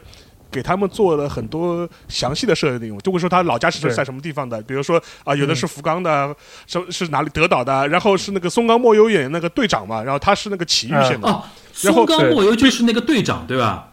对对对对对。但是比较好的是什么？就是优那天那个肖老师跟我说，松冈莫优松冈莫优现在在日本爱豆圈很火吗？我不是很懂啊。松冈莫优现在是女优谁，就是就是这一代女优里边，应该是跟嫁那个春花是差不多级别的吧？差不多的，就是一线的，一线她的，完是之完全是一线一线一线，完全是一线。就是早然后在拍海景的时候，他就是还不如，就肯定不如桥本爱了，对吧？就是他是什么出身啊？他他他是演员出身吗？还是爱豆出身？他也是他也是他是童星出身，童星出身，童星出身。童星出身，然后后来也其实是跟爱酱是同一批的演员，都去演过那个对那个告白啊，都是演过同岛要退步。他们是在同岛要退步的时候是很好朋友。然后能年玲奈跟爱酱都是在《告白》里边是一起演过的。就是奇遇这个梗，因为当时他设定他是来自奇遇的嘛，然后后来因为这部戏火了，然后他这个角色也顺带变得也火了，虽然是个小的配角。然后后来是在二零一三年底的时候，当时奇遇县找他做当那个宣传大使。他然后他自己因为在里面扮演了一个出身奇遇的 idol，所以说又被奇遇县叫去当爱这个奇遇县大使。所以说这个故事本身的话就非常非常的有意思了，就是就是火到这种程度，就火就火到这种程度。他里面一个配角，因为他是来自于奇遇的，然后奇遇要要找他去，说是让他当我们的宣传大使。所以说你就能看出来，就是说他这个剧的当时的影响程度了。对，哎，顺便我们最后可以聊一聊这些演员，尤其年轻一代的这些演员现在的发展啊，因为已经接近快十年了嘛。刚才其实最早那个沙老师提到，其实很很遗憾的一点，就能年林奈，呃，他之后发生了很多一些挫折嘛。沙老师要不跟大家稍微简单说一下吧？年年林奈他因为这部剧，你可以说他是就说是很短的时间内就在全日本就是爆红嘛，然后就红到了。横空出世，这红红到了一个就是说无人不知、无人不晓的这样一个地步。但比较诡异的是，就是说他的当时签约的那个经纪公司啊，就是事务所，叫做 Les Pro、Les Pro、雷斯珀的雷斯，这就是雷斯珀这个事事务所。然后当时呢，就是他跟这个事务所的相关的管理层的关系处理的不是特别好，然后非常的糟糕。然后等于是他被刻意雪藏了将近三年的时间。然后就不让他，就说是出演综艺节目，然后不让他拍戏，然后也不让他就是有露面的机会，也不让他接广告，就是活生生的，就是硬捂了三年多的时间，一直到二零一六年他合同到期之后，等于是才解放了。但是，即便他合同到期，从这个事务所里脱离了，但是这个事务所呢，还是给大家就说是造了造成了很多麻烦了。就比如，比比如一开始呃起诉他，要求他求偿，因为他事务所的逻辑是说，不是我们不给他安排工作，是我们安排的工作他不接，所以说他是有意拒绝我们安排的工作，所以说我们要向他求偿，要求赔偿。另外一个的话，当时就是又提出来，就是说不允许他使用“能能林奈”这个名字。说这个名字的话，等于是像你的艺名一样的，就是我们的，就是所以所以说到现在为止，你现在看能年的，竟然他的竟然有一个经纪公司不允不允许艺人用真名，对对对，所以说以至于现在就是说零零年代他现在是人的时候，他要用一个就哦用用用农们的农讲的一个艺名，他重新取了一个艺名，然后这个事情就比较诡异的是什么呢？就是说是呃，Let's p o 这个呃。公司其实是一个类，它历史还算是蛮悠久的一个事务所，下面的旗下的艺人也比较多，然后但这个事情本身的话，就是做的就非常的不地道，然后到后面就，然然后就非常的非常非常的难看，而且更何况就说是对人类人来说，就是就很奇怪嘛，就是你是一个最火的一个年轻的一个女性的艺人，你居然会把她生硬生生的雪藏三年时间。呃，给人一种感觉是什么呢？就是有一点像类似这种，呃，这种行业，就说是，就是我我哪怕就说是把你毁在我手里，对吧？我也要你听话。你居然敢不听我的话，我那我毁掉也要把你，就是我哪怕是不自己不赚钱，也要把你毁掉，就是这种感觉。所以说这个事情的话，就是引发的这种纷扰就非常的恶劣，然后导致很多人也对，就说是日本的一些。呃，传统的经济事务所的这种文化或者这种制度啊，也有很多人开始有所反省，然后批判的声音也很多，所以说以至于现在都已经开始有一些艺人开始主动的，就是有要有所突破，或者是要么是他成立自己的事务所，就我自己做我自己的经纪人，就说，然后甚至也有很多人会说他会学习，就是说好莱坞的模式，他说好莱坞的模式，一个经纪人是为。呃，艺人为明星服务的嘛？怎么现在在日本是倒过来了？是明星是在为经事务所打工，就这种感觉。所以说，像那个像，所以所以说像这些年的话，比如像像那个，我记得中国美纪，他就是自己没有事务所的，他就自他就自己给自己当经纪人，就类似这种，像类似这种情况，也在日本也开始变得多起来。但是当时的一个错也是的嘛。小泉自己也是，所以这也是的。所以说这个事情的一个触发点，或者是一个非常恶劣的一个一个一个一个集大成，可能就是零零零零零年的他跟经济经济他的的事务所的这样一个纷扰。所以说这个事情本身的话，其实对日本的艺能界的影响也是蛮大的。我就我补充几个细节啊，就是这个雷斯珀他旗下最有名的演员是谁呢？就是 Gaki。哦哦，对，然后他就是 Gaki，然后这个。除了 Gaki 以外，其实为什么就是能年龄代在当时会被雪藏啊？大家有很多的说法啊，就是我这个是属于八卦，是属于没有求证过的，大家听听听当故事听。就是这个也跟海女这个剧的剧情是高度的吻合。就是当初在甄选海女的时候，就是这部剧是就是女演员甄选，就是面试的公开面试来选这个女女主角的。之前很多的时候都是指定的，就是我们拍这个剧的时候，我们这个制作节目制作组就想好了就要请谁演的。但是这次是难得的一次公开选，然后雷斯珀呢推了两几个人去，他们主推的人呢是川岛海河，也是另外一个就是同辈的一个那个弱势那个弱手女优，也也也这个演员蛮好的，我也蛮喜欢的。然后后来结果就是一步步选的时候，这个。节目的制作组 NHK 这边最后选了能年玲奈，因为发现她特别的符合这个角色形象。就然后最后宫九写的这个剧的时候，大家如果看了个剧就知道了。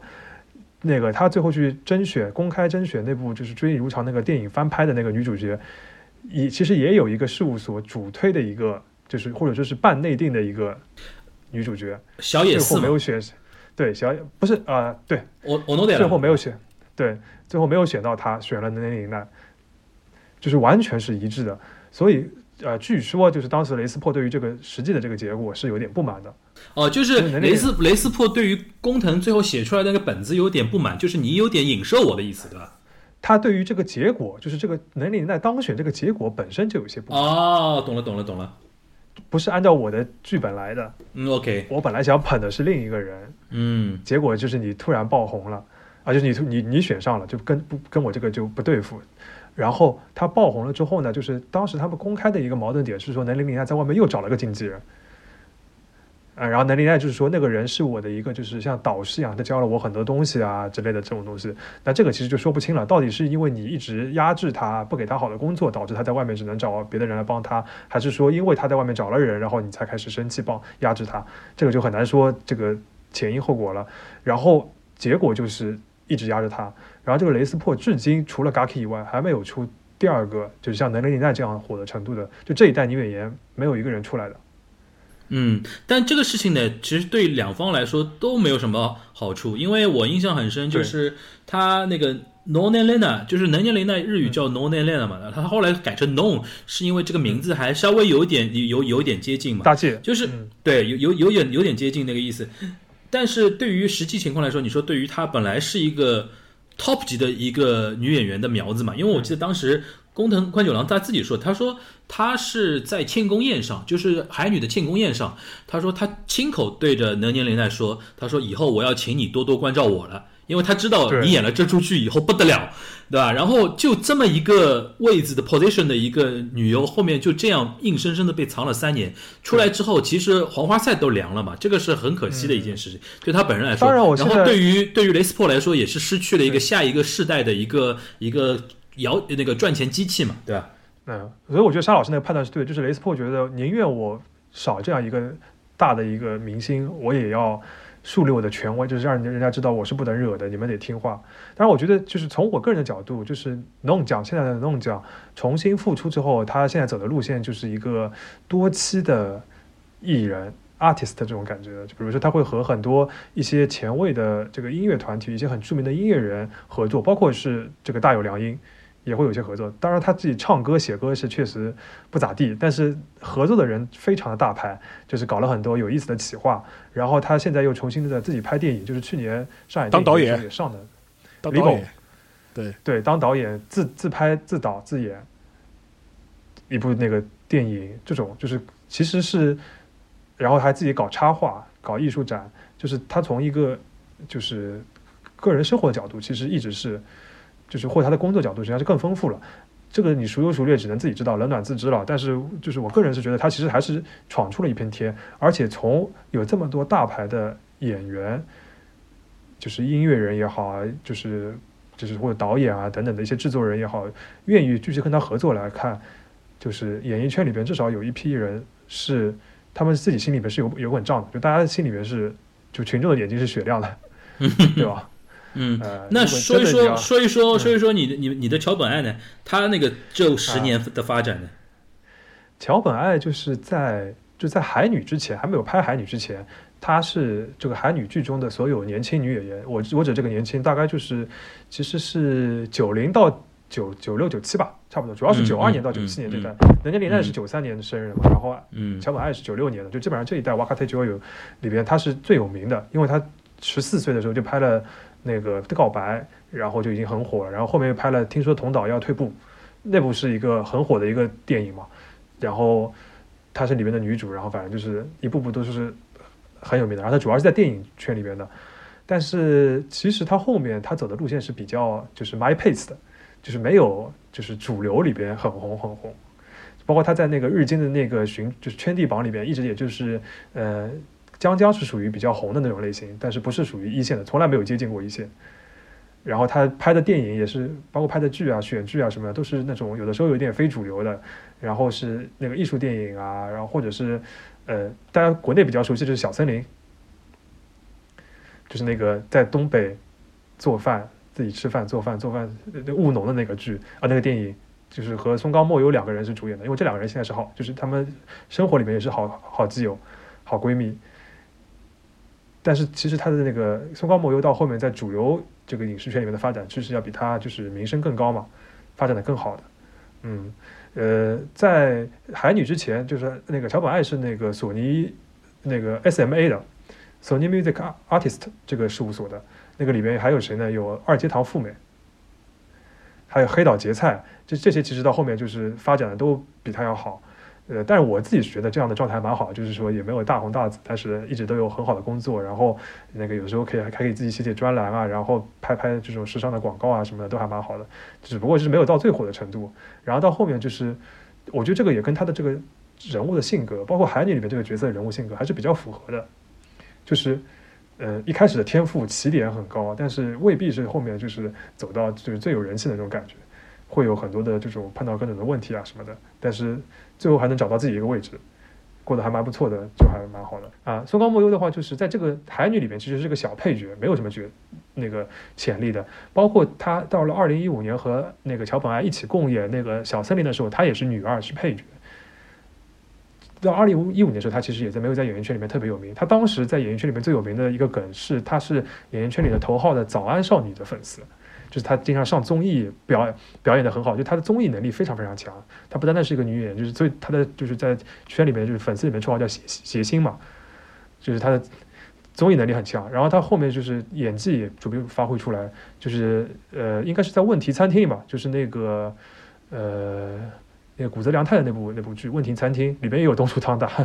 那那那部电视剧里边开始红了。然后后面就是最近嘛，就是失之愈和小偷家族里边也有很多的，就是他到后面就是一步步，现在是现在完全属于一线了。松冈木然后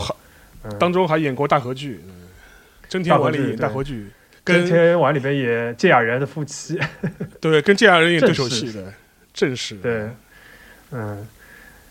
我补充一句，那个桥本爱啊，就是桥本爱到后面他发展的比较多的，反而是跟他跟他因为这部全那个海女跟 NHK 建立了非常好的关系，所以他他到后面就是频繁的出演大河剧，是还蛮少见的，包括后面一部就是二零二零年的那个就是韦陀天伊达天，就是宫九宫九写的那部大河剧里边，他也演了一个角色。然后包括去年的，呃，包括那个在前面一年点那个就是，呃，西乡隆盛的那部《西厢店》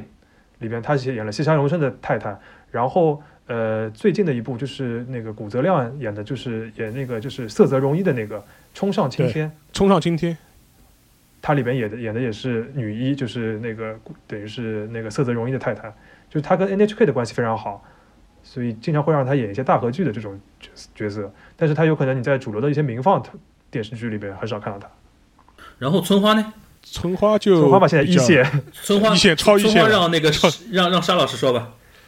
不，村花其实她当时最早的时候，她去演韩女的时候，也是参加那个主角甄选的呀。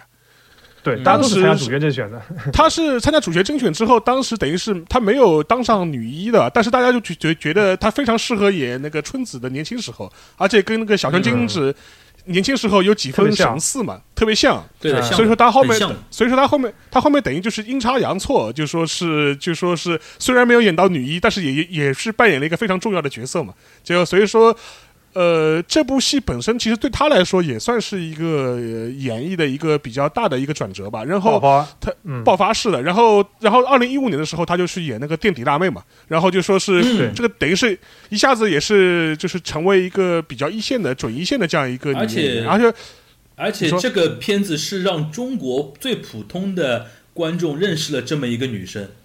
对，对，因为是在国内供应的，对对对，在国内公国内公映过公映的供应的，我我跟那个肖老师还去那个电影院看过，一起去看我我，电影院你们两个我好基友，真的是。花过钱，花过钱，花过钱，花过钱。然后的话，他一五年演那个电击辣妹，然后就开始拿奖，就学院新人赏啊，嗯就类似这种。然后一六年的后，一六年的时候是当红白的主持人，然后等于是一六年、一七年都当红白主持人，所以说等一下子就说是，呃，就就开始进入了咖位就一个一线上去了。咖位就上去了嘛。然后，然后更何况就是他这两年呢，就片约啊、电影啊，就一直是很多嘛。所以说我从这个角度，而且如果你看过他那个最近那个《花花束般恋爱》那个片子之后，你也会发现，啊呃，演技也的确是跃升到了一个新的层级了。我觉得就是非常非常好。对对，所以说，从这个角度来说，他现在基本上有。我个人感觉，反倒是他们这一堆小花里面，可能是发展的就现在咖位最高的一个、最好的一个女演员。就说，甚至就是要我有一个，我有一个感觉哦，那个两位帮我证实一下，他好像那个黑也是最多的吧，安安体也是最多的，对吧？啊，会有一些，会有一些，会有一些吧，会有一些吧，嗯会有一些。嗯，嗯，但我觉得这就是人红是非多嘛，也很也很正常。对对对对对对，但他总体来说，就相当于这一代的，就是 Top 就是日剧八四台就那种，就是就是对就是长泽雅美，包括像林濑遥那种 level 了，差不多了。对的嗯嗯差不多了嗯，嗯。因为因为因为他也是九三年的嘛，他也是九三年的。对，对，嗯，他跟南京林奈是一一一辈的。一辈的嘛，所以说他基本上现在就是属于他们这一群里面，就是说演过的小花里面，反倒是咖位最最高的了，就是。嗯，然后那个男演员里边，那个因为演那个 k i 大吉站长年轻时候的是东出昌大嘛，东出昌大不用我们多介绍了，翻翻车翻了很多次车了，对吧？空中旋转七百二十度的，对吧？然后那个呃演那个 s a m b y 的那个福士福士苍苍太。他就也是给我感觉好像一开始大家比较瞩目嘛，而且又拿到一个这么好的一个角色，但是这这十年来说，好像也没有说特别特别亮眼的那种成绩啊。对他就是在那个前后，就是拍了蛮多的，就是呃漫改恋爱剧，就少女漫改，对的，当男主角啊什么的，就是他被框死在一个卡高伊的一个一个一个范围里边了，就没有很大的突破。后来就就几个日剧里边他也演过吧，就是那种、嗯。就是比如说演个小狼狗啊之类的这种，就、嗯，就就没有更突破。然后现在肯定也算是一个蛮大的明星，就认知度还是蛮高的，但是肯定不属于一线那种了。对，就话里话外听得出我跟肖老师对于那个服饰苍太嗤之以鼻啊。就我记得，就就我记得我们有那个共同的朋友，那个就是毛十八老师，他说过，这种就是属于。就是真的是乡下帅哥，土帅土帅，乡下，乡下帅，是是是，乡下土狗，形容非常到位。嗯。然后那个，我其实有一个感受啊，因为这两天因为想好要说这个剧的时候，我突然意识到一点啊，我觉得想跟沙老师探讨一下，就是一三年啊，为什么一三年会出现那么多热门剧啊？就是尤其以那个海女跟那个半泽直树，我那天在想哦，这个东西就真的可能跟三幺幺多多少少有点关系的，就是因为我现在在回想三幺幺的时候。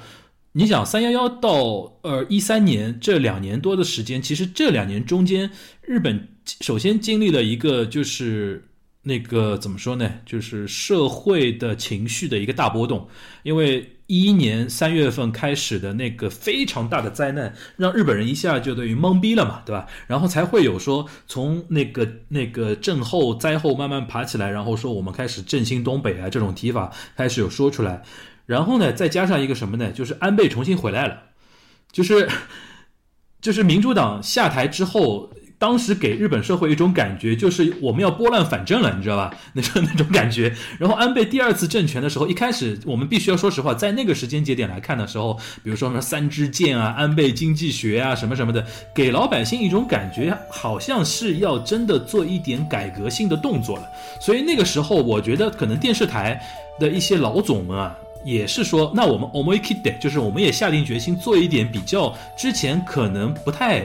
敢做的一些尝试。你比如说，其实对于 NHK 来讲，晨间剧让宫九宫九其实是一个胆子非常大的一个决定。然后半泽直树，你想他拍成那种样子，因为半泽直树暗合了日本一种心态，就是那个造老板的反嘛。对吧？然后什么亚拉雷达的亚历克斯，就谁他妈搞我，我搞死你那种感觉，就这种这种气质是原来的可能日本的剧可能很多年不敢做那么大的一个尝尝试了。不不过话说回来，快十年过去了，你看到日本现在又好像归于一种保守的气质里边了。但是，一三年那个时间阶段好像真的是非常的那种蓬勃那种感觉。不知道沙老师你怎么看这个问题啊？确实啊，因为那个三幺幺之后，整个。社会其实面对的就是需要有一种新的活力能够重新注入的这种感觉，所以说，更何况就是政权交替之后呢，整个社会又有一种趋新的这种心态。另外一点就是说，在当时的情况下，就是说是尤其是，呃，三幺幺之后，然后经过二零一二年的这样一个过度的重建的这种状态之后，一三年是确实是有一种想要重新出发的这种感觉了。所以说，像那个海女这个戏本身，其实它，它这个立项本身，很大程度上来说，就是要呼应那个三幺幺的这样一个主题嘛。所以这个主题本身就是要在，但是呢，他又不想把它拍成一个就非常刻意的一个献礼剧，或者是一个主旋律的这样一个东西。但是如何把这种东西能够渗透进去，我觉得就说是确实是倾注了很大的心力。而且也是有，确实是有这样的一种企企划也好，或者是有这种意图也好，只不过就是沟通关关九良把这个剧的故事本身处理的非常的好，以至于呃不会让你觉得非常的刻意或者是非常的突兀，但然后呢，同时又反映出一个我们呼应我们前面讲到的这样一个话题，可能生活本身就是会有很多的问题，你最后可能也不会成功，对吧？你也可能也会遇到各种各样的挫折，但是呢，你只要。呃，追求内心的一些幸福感，还是能够获取的，还是能够抓到的。我觉得可能就是某种程度上来说，也是反，也是一种社会心态的一种一种反应吧。就是说是你可能追求不到一个所谓的一个功利意义上的成功，但是你内心的幸福，你还是可以能够抓到的。我觉得这个可能也是呼应了当时社会的一种心态吧。嗯。对，一我觉得这这一点沙老师点的非常好，就是幸福观的一种改变。因为日本人经历了三幺幺之后，他觉得觉得说，面对很多一种，就是是人生无常啊，我们能做到的就是自己的那种合理化嘛。对，然后那个半泽直树呢，就有一种什么感觉呢？就是被压迫了那么久，对吧？那个。对吧？领导欺负我，客户欺负我，谁谁谁都他妈的骑到我头上来了，然后我一定要出口气。所以说那个剧当时引起了更大的社会的关注，是因为那个剧它笼获笼获了一批。当然，当然，我觉得时间段也很重要，就是它是晚晚上的剧嘛，看的人肯定更多，肯定是要比早上晨间剧收视群观众要多。然后它最主要什么？笼获了一批原来不看电视剧的哦多桑，那些爸爸们都来看剧了。我记得说当时第一季的最后一集，有人拍出来那个那个照片的嘛。照片的日本的那很多很多那个浴浴室，就是那个大众大众的那个那个那个搓澡的那些地方，休息室，每一台电视，因为那个那个地方平时都是那种下了班的那种男的那种上班族才会去的嘛，每一台电视都是看那个最后一集，我当时印象太深了，就是这个就你就挡不住了，所以说几乎就最后一集是大概六十多的收视率吧，好像是。四十还是六十，我有点忘了，反正是创了一个天天文天文天文的一个数字嘛。那个那个肖老师有什么补充吗？关于这一点，就是日本社会的一些一些联动的东西。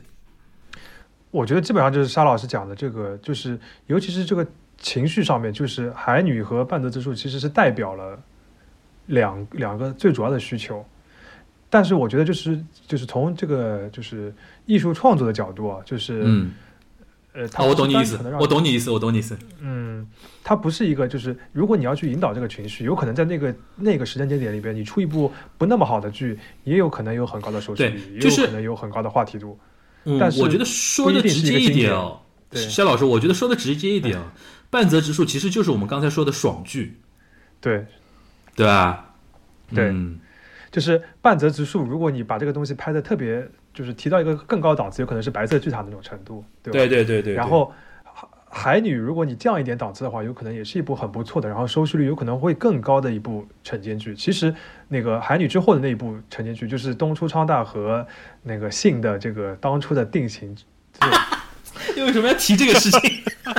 因为就就是连着海女的那部剧，其实 收视率比海女更高。好像是说做一个做做饭的一个事情，对吧？对对对对对，做饭的那国际寿司嘛，多谢款。啊，国际寿司，对对对对对对。那部剧收视率其实比韩女更高。后然后这几年，因为这个这几年其实有很多部晨间剧的收视率也是比韩女更高的，但是就是就是我们不得不承认，就是从这个剧的水平来说，大家肯定是心里有杆秤的。就韩女达到的这个程度是，就是它表现的其实是这个非常主旋律 NHK 嘛，就是非常非常主旋律的一个东西，就是。建设社会主义新农村，灾后重建社会主义新农村，嗯，就是一个这么主旋律一个东西。它然后故事里面那些人物，就是你就对应成乡乡村爱情吧，差不多。对对对对对。拍到拍到这个程度，就是拍到它有文学高度嘛？对，它能拍到这种丰富的程度，其实是这个属于属于可可遇不可求的。然后你主旋律玩到这个程度的时候，其实大家共鸣会更多。不然的话，你在最后的红白，其实你看这几年红白都会有。呃，当年的晨间剧的一个就是致敬的，或者说是特别篇的一个环节，没有这么大声量的，或者说赢赢不起大家这么多共鸣的，因为这个故事不是一个大家就是本来特别喜欢的嘛，所以这个当中的差距还是很大的。其实今天这一期除了聊韩女之外，也是对我九年播客的一个 一个一个致敬啊！就是没想到当年第一集做的时候，能想到做了九年，锦湖端这个名字也用到现在。我估计大概锦湖端会议作为一个日语单词，大概在中文世界里边，就我这个节目贡献了最大的力量。肯定是，肯定是，很多人因为我这个节目知知道了一个日本单词，然后也是 也是因为这次疫情啊，然后我把这个剧时隔九年拿出来重新看了一遍，重新收获了一份温暖和治愈，也非常感谢那个肖老师跟沙老师啊，然后那个尤其像肖老师也自己还在重新看了一遍啊，然后非常感谢樊叔给我这个机会，就表达对这部剧的喜爱。那天那天就聊了一句，我我没展开。今天花了两个小时，彻底展开了，那种感觉啊。但是说一千道一万的，还是刚才沙老师那句话啊。我们希望说，如果听听到。听到这一期，可能我们因为基于一个不想剧透的一个原因啊，没办法跟大家说的太细。但是真的，大家那个相相信我们三个人的那个那个怎么说呢？一个一个眼光啊。然后如果有时间的话，去网上找来资源。然后因为它是一共一百五十六集嘛，听上去很吓人啊，但每一集十五分钟，对吧？其实汤不啷当加起来也就大概三十多个小时吧，三十多个小时。然后你想象一下，就是一周就是一集，一周就是一个小时嘛。对，一周就一集嘛。对，然后因为它一周是一周放六集，六集是一集十五分钟嘛，就是一周就是一个半小时的量，对吧？对。然后它放了二十多个周嘛，二十几、二十六周、二十五周、二十六周的左右。其实你。集合在一起看的话，其实也就还好，也就是呃三三十多个小时。然后跟国内那种五七五六十集、六七十集的电视剧相比的话，体量还是还是甚至还是小的，还是小一些的哈，对吧？有时间大家还是可以去看的。然后那个翻译的也挺准的，而且这个剧不难嘛。说老实话。最老的说八十年代偶像的事情，你你稍微了解一下也也能看得懂。然后最主要的就是还是那个气质，这个戏的一个氛围和气质，让你大家还是觉得非常温暖的啊。然后最后我们还是感谢大家能够陪伴我们两个小时，听我们三个人叨叨叨叨了叨叨了两个小时跟大家说这个剧。最后我们还是希望大家能去好好看一看那个《海女》这部日剧，好吧？那今天非常感谢肖老师，感谢沙老师了啊。那我们下一期节目再见了，大家拜拜，拜拜。